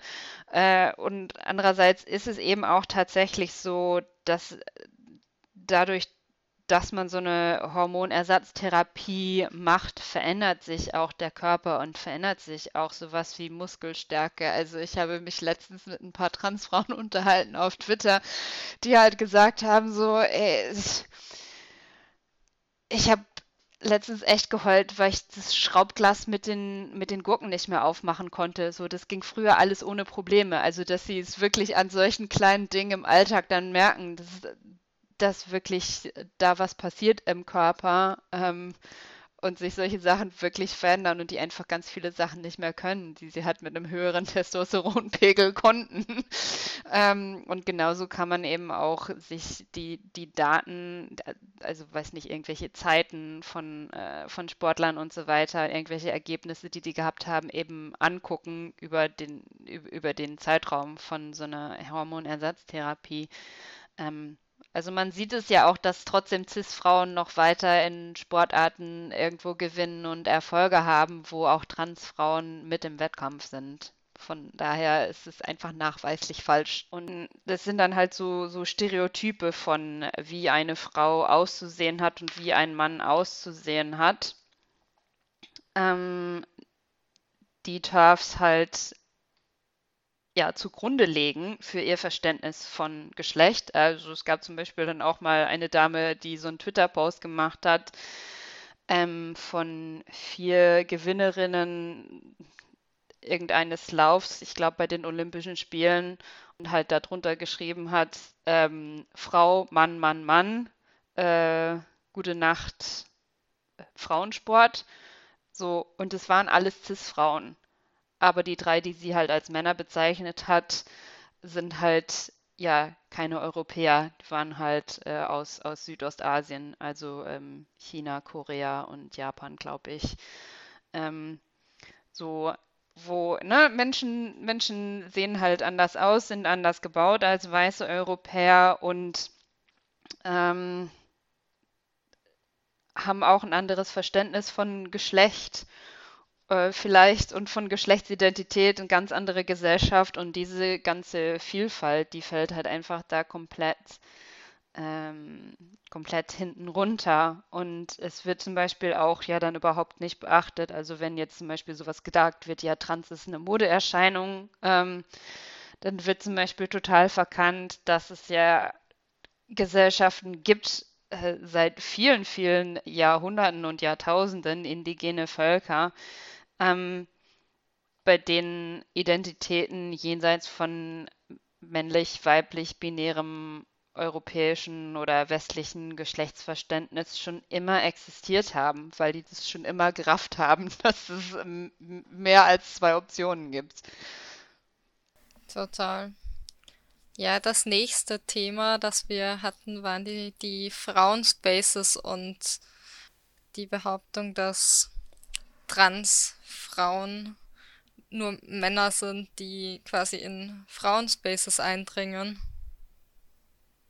Ja, das ist so eine Sache, die finde ich, die ist so. Also wenn es nicht zum Lachen wäre, dann wäre es, wenn es nicht zum Weinen wäre, dann wäre es zum Lachen, sagt man hier in Westfalen. Und genauso ist diese ganze Debatte auch, ähm, weil sagen wir mal so, öffentliche Toiletten sind in den allermeisten Fällen kein schöner Ort. Und ich würde mich sehr freuen, wenn es viel mehr Menschen gäbe und viel mehr Initiativen, die sich dafür einsetzen, dass es generell irgendwie mal besser gestaltete und inklusivere Orte werden. Also mein, meine Lieblingsöffentlichen Toiletten übrigens sind in der Welcome Collection in London. Äh, die sind ganz, ganz großartig. Alles Einzelkabinen ähm, und, und die für RollifahrerInnen ist super, super schön und alles ganz toll.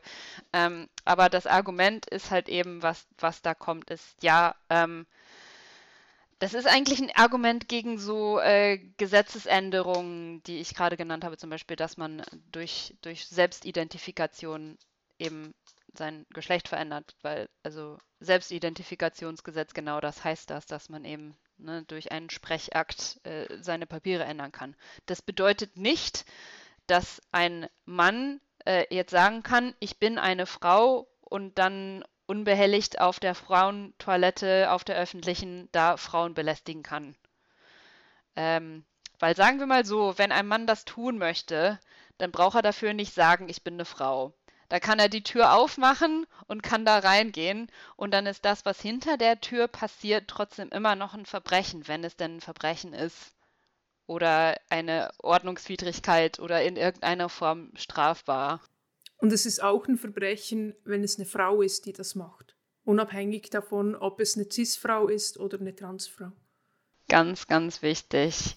Dieses niemand hält, also niemand hält Männer jetzt, also Männer auf, in Frauentoiletten zu gehen. Das ist jetzt nicht so, als würde es ihnen leichter fallen, nur weil sie, weil eine Transition passiert oder so. Ähm, das ist einfach so. Ich, der Aufwand ist auch in, ist auch, das steht in keiner Proportion, Proportion dazu, zumal es nicht wirklich einen Unterschied machen würde. Ich, ich finde in dem Zusammenhang noch wichtig, ähm, und jetzt komme ich nochmal zurück auf die Diskussion um ähm, äh, J.K. Rowling. Ähm, sie führt zu dem Thema und zum Thema Sicherheit, ähm, führt sie dann eigene äh, traumatische Erfahrungen an äh, und sagt eben, dass diese Erfahrung löst bei ihr aus, dass sie, ähm, dass sie sich eben, oder sie wünscht sich Räume, wo nur cis Frauen ähm, äh, äh, untereinander sind, weil sie dadurch das Gefühl hat, äh, ein Gefühl hat von Sicherheit. Und ich finde da den Aspekt zu sagen, ähm, da ist ein, ein Trigger für, für, bestimmte Personen da. Ähm, das kann ich verstehen. Und gleichzeitig denke ich, ist es wichtig, dass wir, wenn wir versuchen, eine bestimmte Gruppe von Menschen zu schützen, nicht eine andere in Gefahr bringen, nicht eine Gruppe von Menschen unter Generalverdacht stellen und uns auf Maßnahmen einigen oder Maßnahmen suchen, von denen wir möglichst gut wissen, dass sie, dass sie, ähm, dass sie tatsächlich für mehr Sicherheit sorgen. Ähm, Genau, das, das ist das eine. Also in, in Ländern, in denen es eben Selbstidentifikationsgesetze gibt, äh, gibt es Studien darüber. Also ähm, man, man wundere sich, wer hätte es gedacht, in der Kriminalstatistik gibt es jetzt nicht auf einmal mehr Sexualstraftaten. Und zwar weder von Frauen noch von Männern. Das ist ja auch so ein Argument, was manchmal dann ins Feld geführt wird. Wenn wir Selbstidentifikationen erlauben, dann verfälscht das in Anführungszeichen die Kriminalstatistik weil dann eben ne, die, die Männer sagen, sie sind Frauen und dann taucht das Verbrechen oder die Straftat, was auch immer, dann in der Kriminalstatistik unter ähm, Verbrecherin auf und nicht Verbrecher und das wäre ja schlimm, weil Gründe. Ähm, und das andere ist, äh, es ist ja immer so eine so, so, eine Unterstellung irgendwie schwingt da ja mit, dass äh, Trans Personen, vor allem Transfrauen, grundsätzlich irgendwie sexuell übergriffig sind. Ähm, und ne, so nach dem Motto, ja, in der Umkleide wollen die ja nur spannen und auf der Toilette wollen die uns nur belästigen. Ähm, also ich kann nur aus meiner persönlichen Erfahrung und der Erfahrung von einigen Transmenschen reden, die ich kenne. Ich ziehe mich sehr, sehr ungern in einer öffentlichen Umkleide aus. Aufgrund von Dysphorie. Ich habe da sehr, sehr viel Hemmung und ich weiß, dass es anderen Transpersonen da ähnlich geht. Also dieser Vorwurf, äh, dass Transpersonen das ja lieben, irgendwie in der Umkleide des unter Anführungszeichen anderen Geschlechts zu sein, weil sie da dann spannen können. ich weiß nicht, ob der so unbedingt zutrifft. Also ich glaube es eher nicht, dass das in irgendeiner Form der Lebenswirklichkeit und dem Erleben von Transpersonen entspricht. Oder auch auf Toiletten. Ich meine, ich meide teilweise öffentliche Toiletten. Genau. Weil ich es schwierig finde einfach und ich mich nicht wohlfühle damit.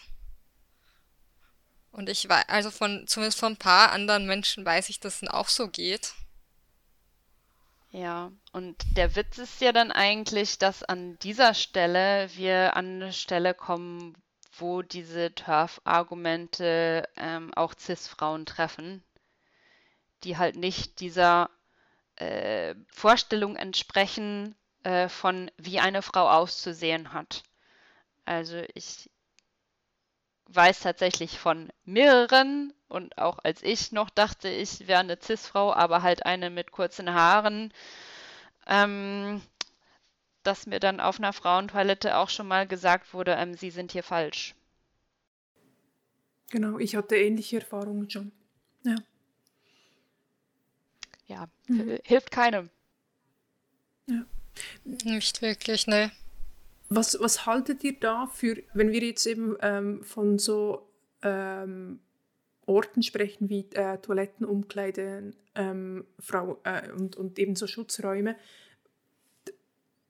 Was, was wäre in euren Augen da eine gute Lösung? Hm, also, wie ich es vorhin schon angedeutet habe, das sind meistens für keinen sind das irgendwie angenehme Orte. Und die angenehmer zu gestalten ist potenziell möglich. Ich weiß, dass das geht, weil unter anderem in der Welcome Collection gibt es einfach öffentliche Toiletten, die sind gut, die sind durchdacht. Die sind alle geschlechtsneutral, aber eben Einzelkabinen. Und für äh, Menschen mit Behinderungen äh, gibt es da extra Orte und man muss noch nicht mal irgendwie beim Händewaschen neben jemanden stehen, weil da innen drinnen jeweils ein eigenes Waschbecken ist. Ähm, also wenn mehr öffentliche äh, Toiletten irgendwie in die Richtung gestaltet werden könnten, genauso wie bei äh, öffentlichen Umkleiden ähm, in einer ähm, äh, in einem Fitnessstudio, wo ich mal war, gab es halt so eine groß, große öffentliche Umkleide, aber es gab eben auch so drei Kabinen am Rand, ähm, die man halt abschließen konnte. Und das finde ich eine ne tolle Lösung irgendwie für alle, weil die Leute, die sich gerne irgendwie ausziehen, können dann halt in einem großen öffentlichen Raum irgendwie sich aus- und umziehen. Und Leute, denen es lieber ist, irgendwie ein bisschen mehr Privatsphäre zu haben, können dann ein bisschen mehr Privatsphäre haben und dann ist allen irgendwie geholfen. So. Also ich finde, es ist wirklich nicht so schwierig, da irgendwie mit ein bisschen Design dran zu gehen und das irgendwie für alle Beteiligten angenehmer zu machen. Ja, dem stimme ich auch voll zu, was du eigentlich gesagt hast. Das trifft es eigentlich ganz gut. Ich, ich finde es noch so spannend, weil jetzt als CIS-Person bin ich mir, ich war mir bis jetzt äh, zum Gespräch heute auch nicht so bewusst, dass das eigentlich überall, wo, wo, ähm, wo man sich zwischen zwei Türen entscheiden muss, das im Grunde eine Form von Outing auch ist, oder? Ähm, oder wo man sich irgendwie äh, öffentlich sichtbar in eine bestimmte Kategorie einordnen muss oder zuordnen muss und dass das halt ähm, ja, dass das, dass das schwierig ist. Also ich, ich, wenn ich mir vorstelle, wie wäre es, wenn ich ähm, jedes Mal, wenn ich äh, öffentlich auf die Toilette gehen äh, würde, irgendwie ähm, kommunizieren würde, dass ich asexuell bin. Ja, das ist halt diese, diese Entscheidung, die, oder dies jedes Mal zu überlegen, auf welche Toilette gehe ich oder was, was mache ich und es ist alles, alles ist falsch quasi. Ja. Und auch wie werde ich behandelt, wenn ich in, äh, durch diese Tür gehe, oder? Ja. Ja.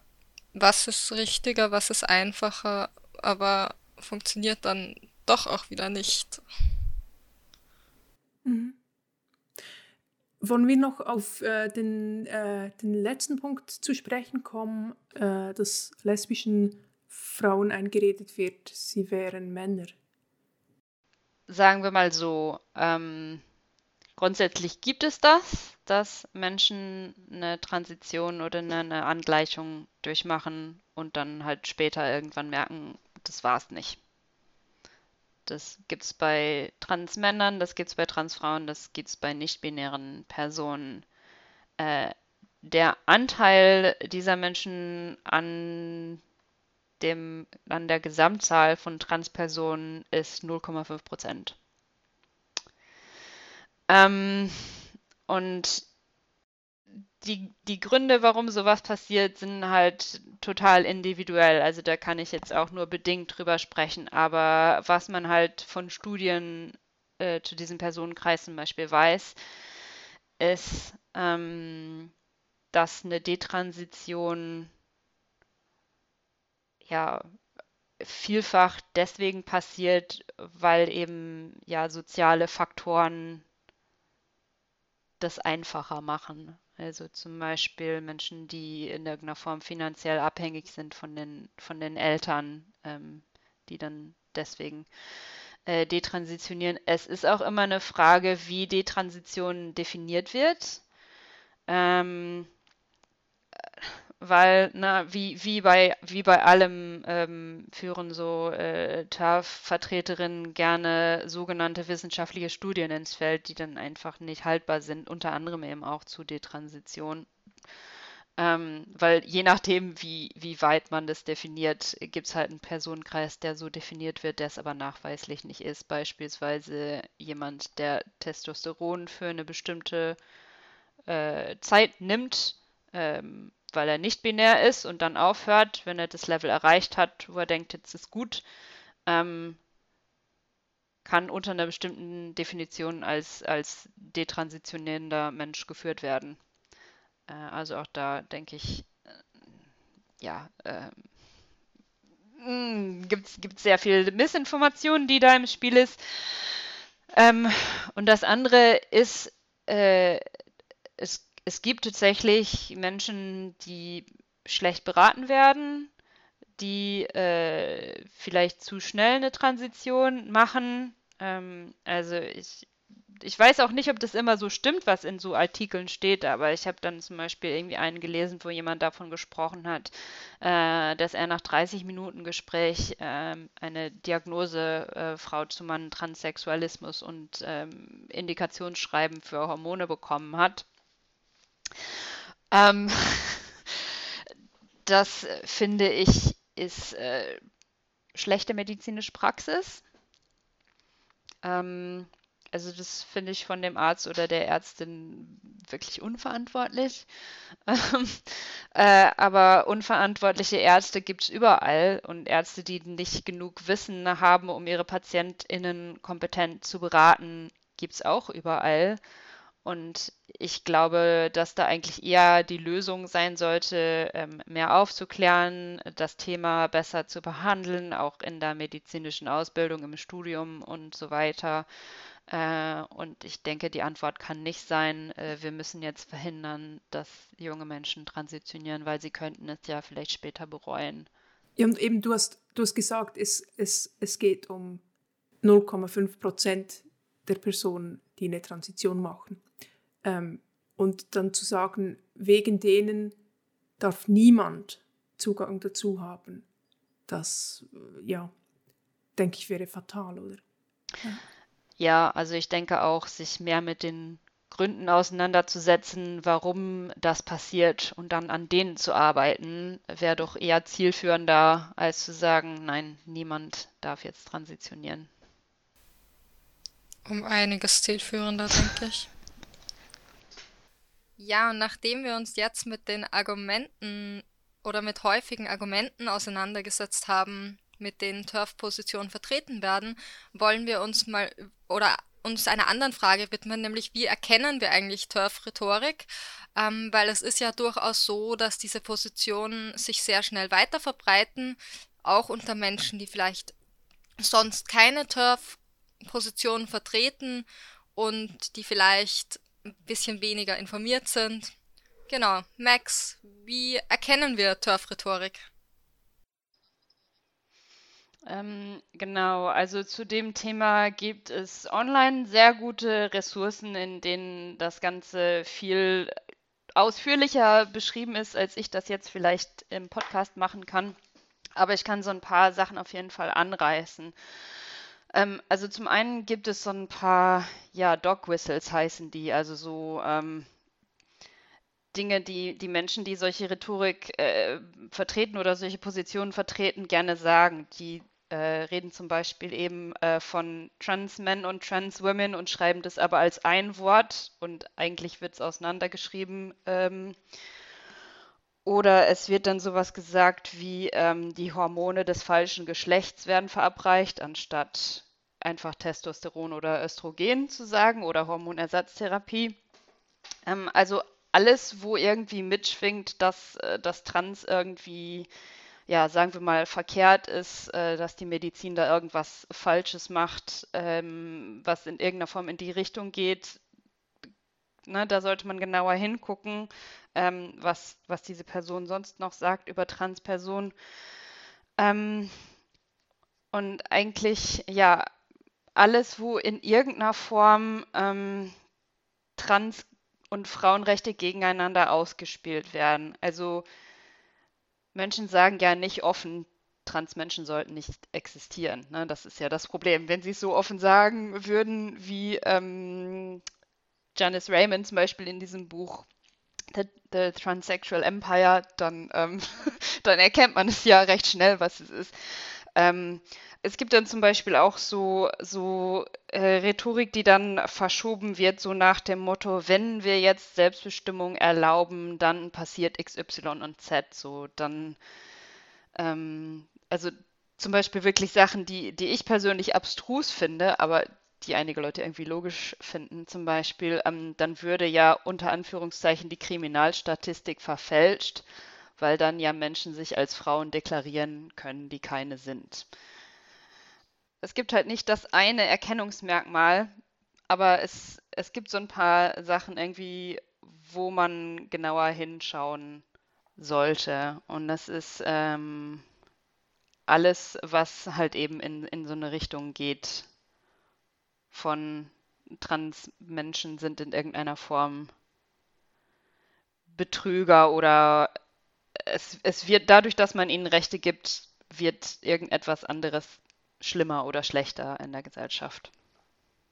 Genau, also wenn man vielleicht mal ein paar Beispiele einfach haben will für äh, transfeindliche Rhetorik im Deutschen, ähm, gibt es in der Emma so ein paar Artikel. Also jetzt gerade ganz aktuell einer über Tessa Ganserer, wo wirklich über sie geschrieben wird, immer mit einem R-sie und der Deadname wird noch benutzt und es wird alles so, ja, es ist alles so, es ist eigentlich ein offener Angriff, aber es ist so versteckt, weil es wird so von gesagt von wegen, ja, ach, die Grünen haben jetzt das Selbstbestimmungsgesetz vorweggenommen und wie definieren wir denn jetzt künftig Geschlecht und darf die denn da überhaupt auf einem Frauenquotenplatz sitzen, wenn sie doch unterm Gesetz ein Mann ist? Und ja, also, ne, wenn man halt transinklusiv über Tessa Ganserer schreiben würde, dann könnte man noch sagen, ja, ist doch cool, die Grünen machen es vor, so sollte es sein. Dieser Mensch sagt, ich bin eine Frau,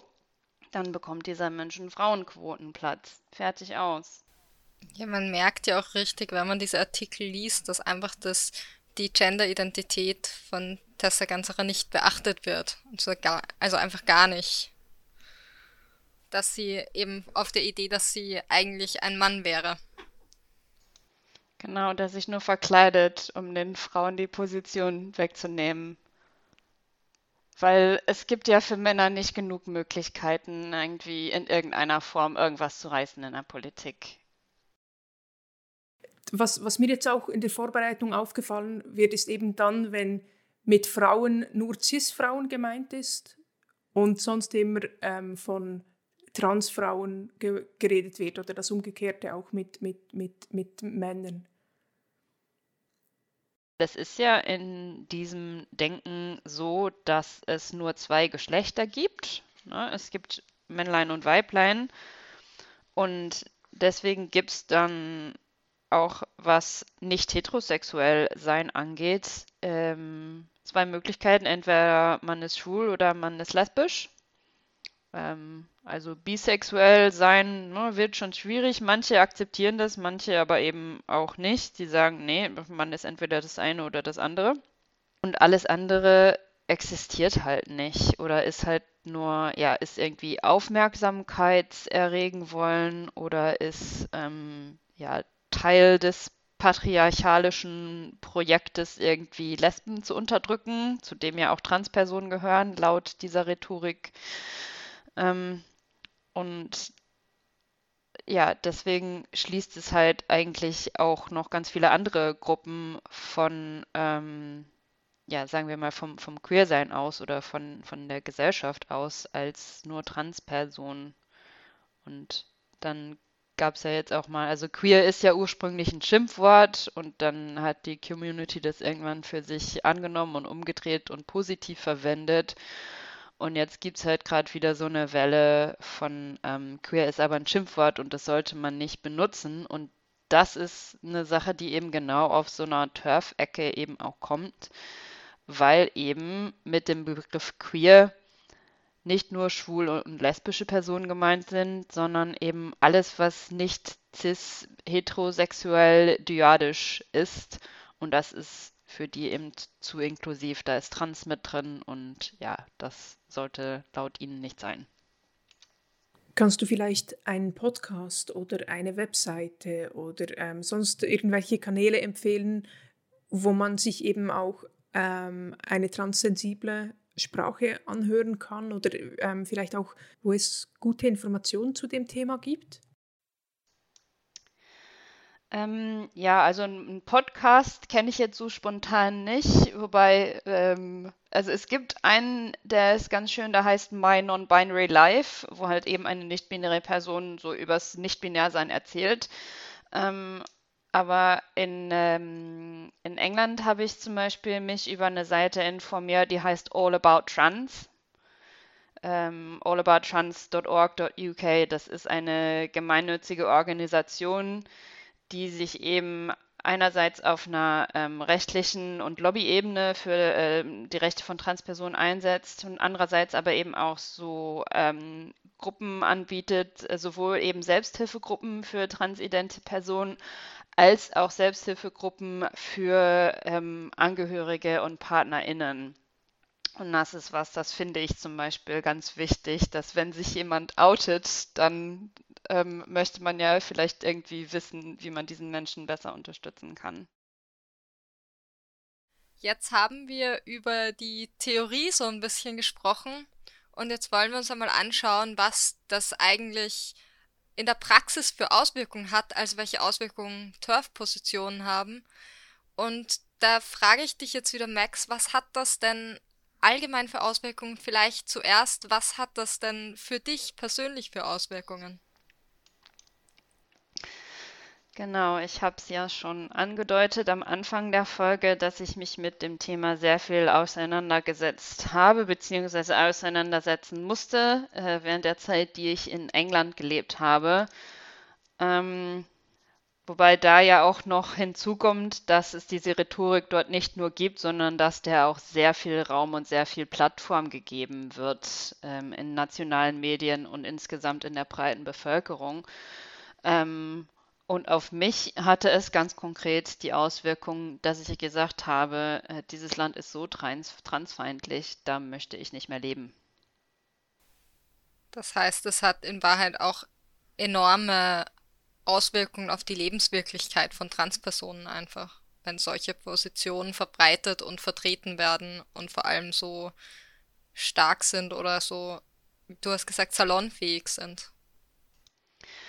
Genau, weil es ist halt so, es wird immer dann so als intellektuelle Debatte hingestellt und das ist es halt nicht. Also in England ähm, haben diese Personen eben relativ viel Einfluss und haben auch jetzt wirklich Einfluss genommen, ganz konkret auch auf äh, die medizinischen und rechtlichen Rahmenbedingungen, unter denen Transpersonen da leben. Ähm, also die rechtliche Situation in England ist ein bisschen anders als die in Deutschland. Ähm, es ist sehr viel schwieriger, an sowas wie eine neue Geburtsurkunde zu kommen äh, oder ja, das Geschlecht halt offiziell ändern zu lassen.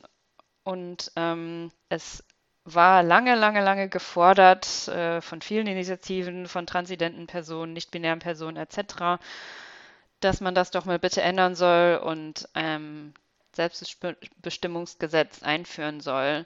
Und das wurde halt von transexklusionistischen Radikalfeministinnen verhindert.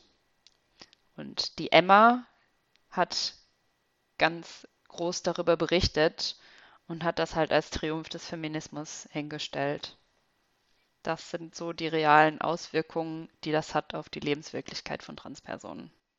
Ähm, ja, und was man vielleicht dann auch noch erwähnen kann, ist, wenn jetzt jemand sagt, gut, ich bin jetzt aber cis und hetero und das betrifft mich nicht, doch, das kann dich durchaus betreffen, weil es ja sehr viele Organisationen mittlerweile gibt, die äh, eben auch ganz explizit sagen, wir sind transinklusiv, also zum Beispiel ein Frauenhaus, das sagt, natürlich nehmen wir auch Transfrauen auf, wenn die in einer Situation sind, wo sie uns brauchen, dann werden wir die nicht vor die Tür stellen. Ähm, und gegen solche Organisationen gehen ähm, TAFs auch vor, und zwar relativ gezielt mit äh, Hasskampagnen ähm, online und in der wirklichen Welt, so dass die dann davor protestieren und so weiter. Ähm, und das schadet ja nun mal ganz eindeutig den CIS-Frauen, die so eine Organisation vielleicht brauchen. Ähm, weil wenn die die ganze Zeit damit beschäftigt ist, sich um solche Anfeindungen zu kümmern, ähm, hat die ja weniger Ressourcen, sich um ihr eigentliches Business zu kümmern, äh, was sie ja machen sollte, und zwar Menschen in Not zu helfen. Und äh, da, ja, ähm, wie sagt man das? Ähm, schießen sie sich eigentlich ein komplettes Eigentor. Wie, wie oft passiert das dir und, und vielleicht euch so im Alltag, dass, dass, dass ihr mit, mit solchen Aussagen konfrontiert seid, die eure Art zu sein ähm, irgendwie ja, ähm, negiert oder, oder auch ähm, äh, in Frage stellt? Ja, also ich kann halt sagen, was liegt hauptsächlich an dem Umfeld, in dem ich mich teilweise auch bewege, dass es halt immer wieder der Fall ist. Ähm, dass einfach bestimmte Aussagen fallen, wo die dann, die auch, oder die auch einfach in, keine Ahnung, Tischgesprächen fallen oder sonst wo.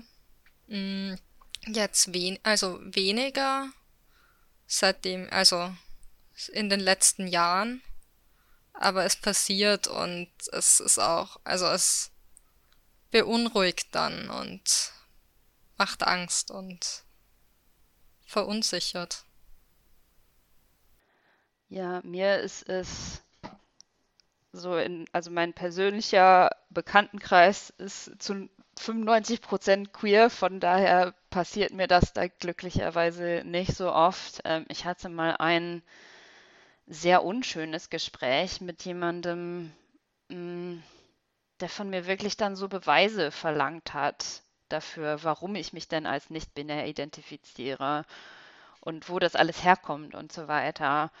Und ich weiß nicht, wenn ich eine CIS-Frau fragen würde, warum sie sich als CIS empfindet, ähm, wäre sie wahrscheinlich auch mit ihrem Latein ziemlich schnell am Ende.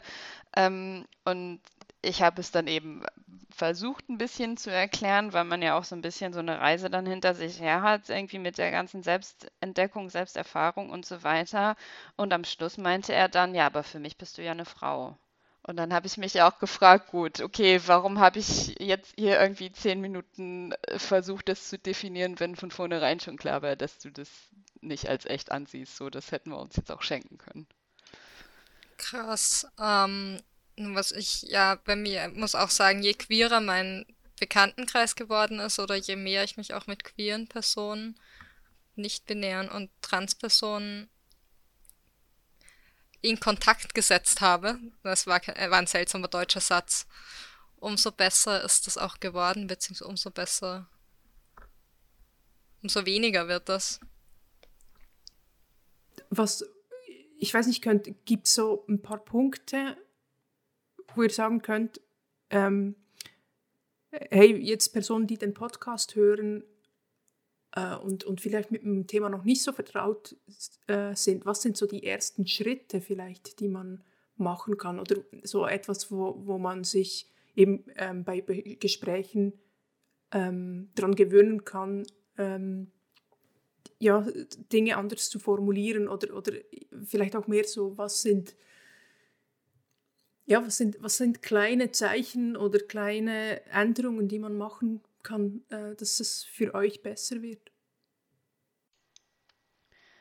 Also ich finde, eine sehr schöne Frage ist immer, was brauchst du von mir?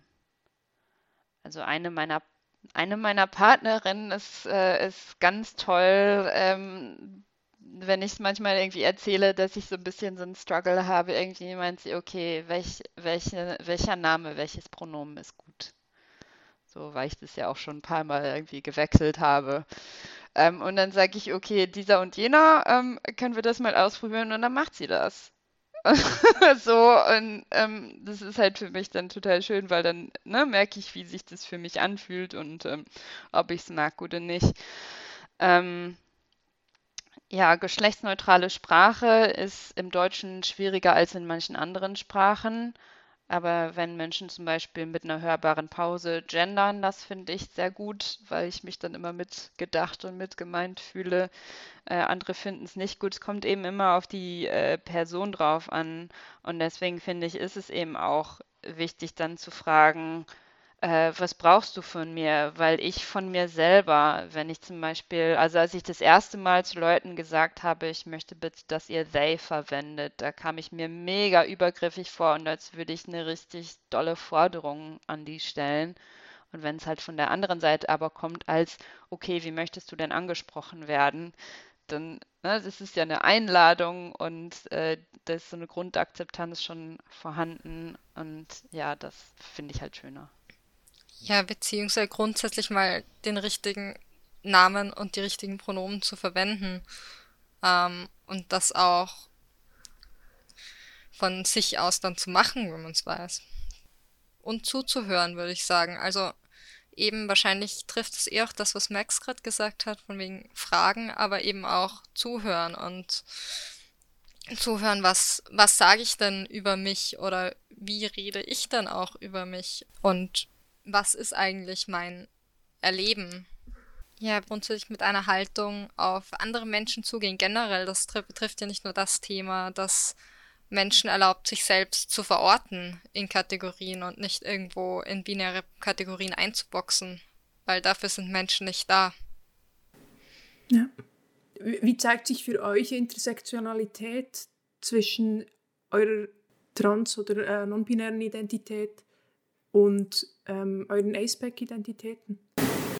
Ich fand das sehr spannend ähm, und manchmal auch sehr frustrierend, ähm, als ich mich halt das erste Mal gefragt habe, okay, was ist denn jetzt eigentlich meine sexuelle Orientierung? Weil ich glaube, heterosexuell bin ich nicht.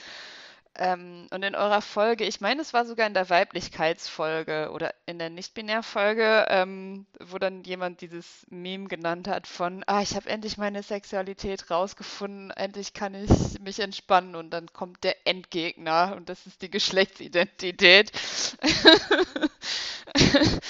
ähm, und äh, ja, das deckt sich durchaus mit, mit meinem Erleben.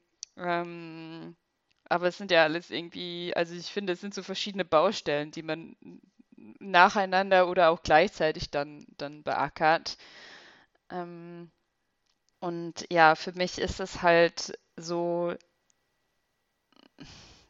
naja, es ist halt Marginalisierung und dann nochmal Marginalisierung, wenn es halt irgendwie eine Minderheit innerhalb einer Minderheit ähm, etc. Und das macht es halt manchmal ein bisschen schwierig, sich als Teil der Community zu fühlen. Ähm, wenn halt sehr viele CIS-Personen untereinander sprechen und man da nicht so wirklich vorkommt, aber das ist halt nichts anderes, als wenn eben sehr viele allosexuelle Personen oder sehr viele nicht-queere Personen irgendwo sprechen und man sich so denkt, gut, deren Lebenswirklichkeit deckt sich jetzt irgendwie so null mit meiner. Das sind so ja, die Orte oder die Gespräche, an denen ich es halt schon manchmal merke, dass ja, dass bei mir halt da noch eine zusätzliche Intersektion besteht, die bei diesen Menschen eben nicht besteht. Ähm, wo sich bei mir Intersektionalität noch zeigt, ist immer so ein bisschen schwer zu beantworten, aber ich glaube, wenn, wenn ich mich, wenn ich mit Menschen rede und und mich oute oder erzähle, wie ich mich identifiziere. Ähm, oder wenn ich mich, auch wenn ich mich als nicht-binär vorstelle. Und dann manchmal so entweder, also es kommt vor, dass Menschen dann direkt davon ausgehen, dass ich auf dem Aceback bin, was auch sehr spannend ist.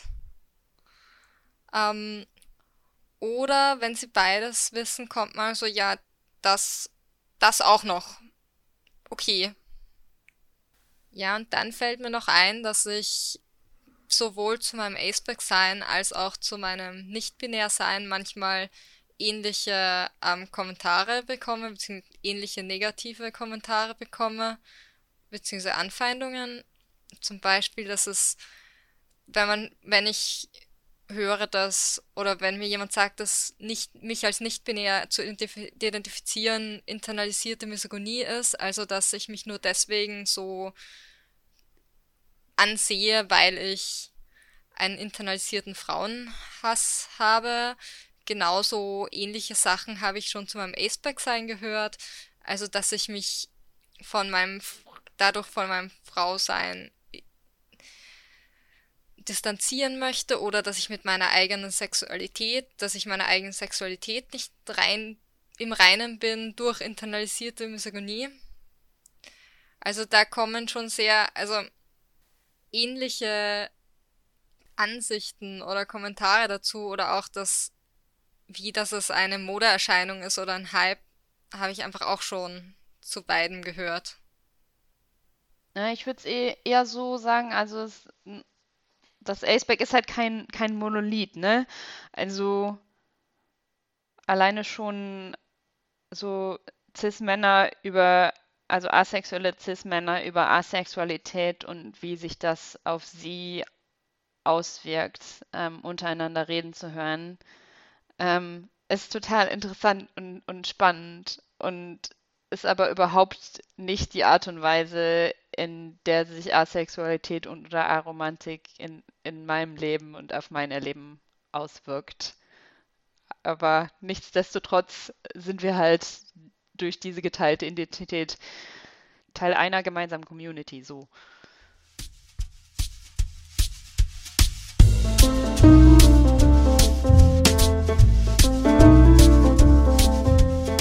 Und jetzt kommen wir auch schon zur Lexikon-Rubrik.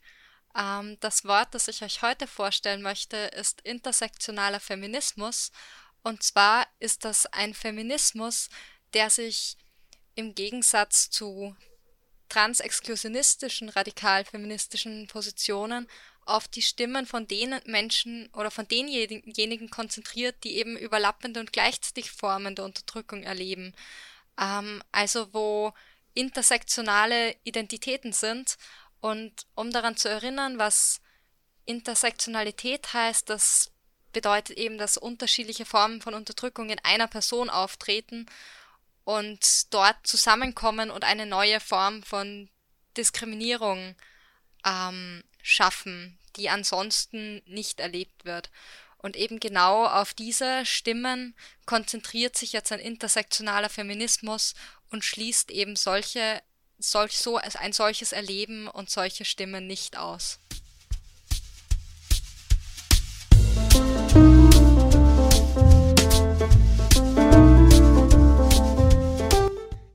Hier ist die Kulturecke mit einer Empfehlung für ein Buch, was mir sehr am Herzen liegt und was zur Thematik der Folge auch genau passt. Und zwar ist das The Transgender Issue, An Argument for Justice von Sean Fay.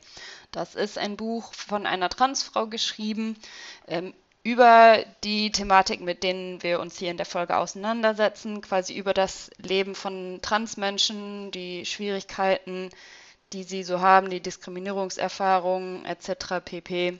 Ähm, und es ist eine Antwort auf speziell die Transfeindlichkeit im Vereinigten Königreich und auf so Bücher wie Trans When Ideology Meets Reality von Helen Joyce. Äh, Sean Fay macht in diesem Buch die These auf, beziehungsweise versucht darzustellen, dass wenn die Bedingungen für Transmenschen besser werden, dass der ganzen Gesellschaft gut tut und macht das in einer Art und Weise, die, wie ich finde, sehr zugänglich ist auch für Menschen, die mit Trans bisher noch keine oder nur wenig Berührung hatten. Und vor allem Menschen, die cis sind, ähm, können aus diesem Buch sehr, sehr viel gewinnen zum Thema, wie kann ich Transmenschen, die ich kenne, besser unterstützen oder überhaupt mal einen Einblick in diese Lebenswelt zu bekommen, so mit was für Schwierigkeiten müssen sich Transmenschen äh, so rumschlagen. Da an was für Ecken, wo ich vielleicht als Cis-Mensch überhaupt nicht dran denke, was ich überhaupt nicht auf dem Schirm habe, äh, haben die vielleicht Schwierigkeiten und an welcher Stelle kann ich vielleicht was besser machen, sowohl im Großen als auch im Kleinen. Also das Buch ist halt schon, ne, es hat ein rotes Cover, es ist schon sehr, ähm, ja, also es, es, es sieht das Ganze schon im Kontext von erweiterten Befreiungsbewegungen wie Feminismus, Emanzipation, äh, LSBT, QIA plus äh, Emanzipation, diese ganzen Sachen. Das würde ich euch ans Herz legen, dass ihr das lest, ausleiht, kauft, äh, wie auch immer, als Paperback, als E-Book gibt es das überall. Es ist auch sehr aktuell. Es ist letztes Jahr erst rausgekommen im September und von daher, glaube ich, ist es das aktuellste Buch, was man zu dem Thema so lesen kann und sehr, sehr übersichtlich und sehr breit ähm, wird das Thema da abgedeckt.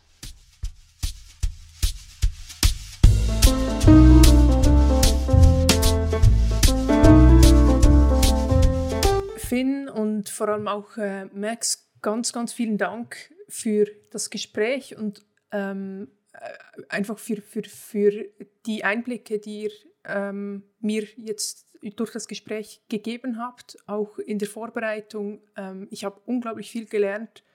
Ähm, für mich war es sehr hilfreich, die, die Ressourcen, die ihr geteilt habt und die wir sicher auch noch ähm, äh, dann in den Show Notes teilen werden, die im Vorfeld anzuschauen und dann Gefühl für zu kriegen, was genau das Problem war bei der, bei der Person, ähm, von der wir äh, ein, äh, einen Podcastbeitrag äh, empfohlen haben, ähm, respektive auch deren Umfeld.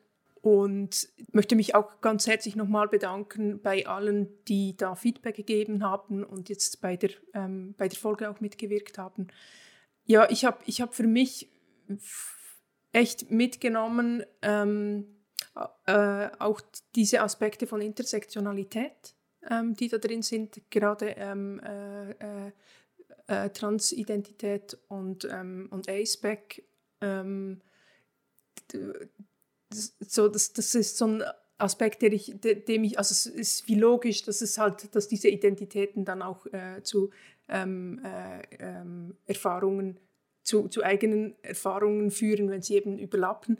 Aber irgendwie da ein Bild davon zu kriegen, das fand ich, fand ich sehr, sehr ähm, äh, hilfreich für mich auch, denke ich, für die Art und Weise, wie ich, wie ich mich weiter ähm, in Green Spaces äh, verhalten werde. So, oder ähm, gegenüber auch anderen Menschen ähm, auf andere Menschen zugehen werde. Max, was gibt es was, was du jetzt aus dem Gespräch mitgenommen hast? Ich meine, du hast vor allem geliefert, das ist äh, vielleicht noch schwierig zu, zu beantworten. Genau, aber ich nehme aus der Folge auf jeden Fall äh, großen Dank mit, dass ich hier sein durfte und äh, so viel labern durfte zum Thema Transfeindlichkeit, weil es halt wirklich ein Thema ist, was ich wichtig finde und was mir im Herzen liegt und ähm, ja, ich bin hier mit großer Sensibilität äh, aufgenommen worden und äh, ich nehme vor allem mit, dass Getz total gute Fragen stellen kann. Yes. Ja, ich weiß nicht. Ich nehme mir aus dieser Folge gerade vor allem mit, dass ich nicht in England leben möchte, aktuell. Ich weiß nicht, es ist. Ich war bislang mit. Ich meine, ich habe in meinem Leben Kommentare abbekommen, blöde Aussagen, ähm, Begründungen, Weckerklärungsversuche, was auch immer zu meinem Nicht-Binär-Sein, aber ich habe, ich war mir nicht bewusst, dass das, also, und ich habe natürlich die Diskussion um J.K. Rowling mitbekommen, aber ich war mir nicht bewusst, wie salonfähig es das in England zu sein scheint, ähm, wie real dort auch die oder wie stark die Auswirkungen sind, weil real sind sie wahrscheinlich überall, aber wie stark spürbar und wie schlimm es wirklich ist. Und ich will nicht hin. Das, ich, das bewegt, bewegt mich gerade. Ja. Ich fand auch, es war ein sehr intensives Gespräch. Jetzt, ich habe immer wieder gemerkt, wie, ja, wie, wie nahe das euch auch geht und wie sehr es euch ähm, wie sehr es im, im Schweizerdeutschen sagt man ans, ans Lebendige geht, so, äh, ans Lebige geht. Ähm, und das macht mich auch betroffen. Und ich bin froh, dass wir die Folge so machen konnten. Vielen Dank.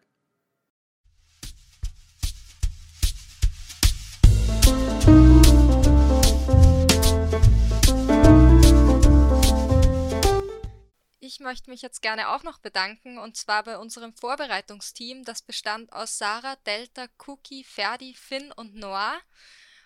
Bei der Aufnahme dabei waren auch noch Ferdi, Cookie und Noah. Vielen Dank nochmal dafür. Den Schnitt für die Folge wird Getz übernehmen. Und ja, jetzt schaut einmal noch in unsere Show Notes. Dort findet ihr unsere Kult Literaturempfehlung und auch die Artikel dazu, wie man Turf-Rhetorik erkennt bitte, bitte durchlesen, das lege ich euch sehr ans Herz. Und jetzt, wenn ihr Rückmeldungen habt, etwas aus dieser Folge diskutieren wollt, wollt Kritik, Lob, Beschwerden, Anregungen, ihr seht, wir gehen dabei darauf ein. Manchmal machen wir ganze Folgen dazu dann meldet euch gerne bei uns. Wir sind zu finden auf unserer Website inspektren.eu, auf Instagram und Twitter unter inspektren-podcast. Wir haben auch eine E-Mail-Adresse inspektren.gmx.net und einen YouTube-Channel und natürlich könnt ihr uns auch auf dem Aceback German Discord-Server finden, wo ihr gerne auch mal mit uns ins Gespräch kommen könnt. Ja, das war's. Schreibt uns, gebt uns eure Kommentare und auf Wiederhören. Tschüss. Tschüss, auf Wiederhören.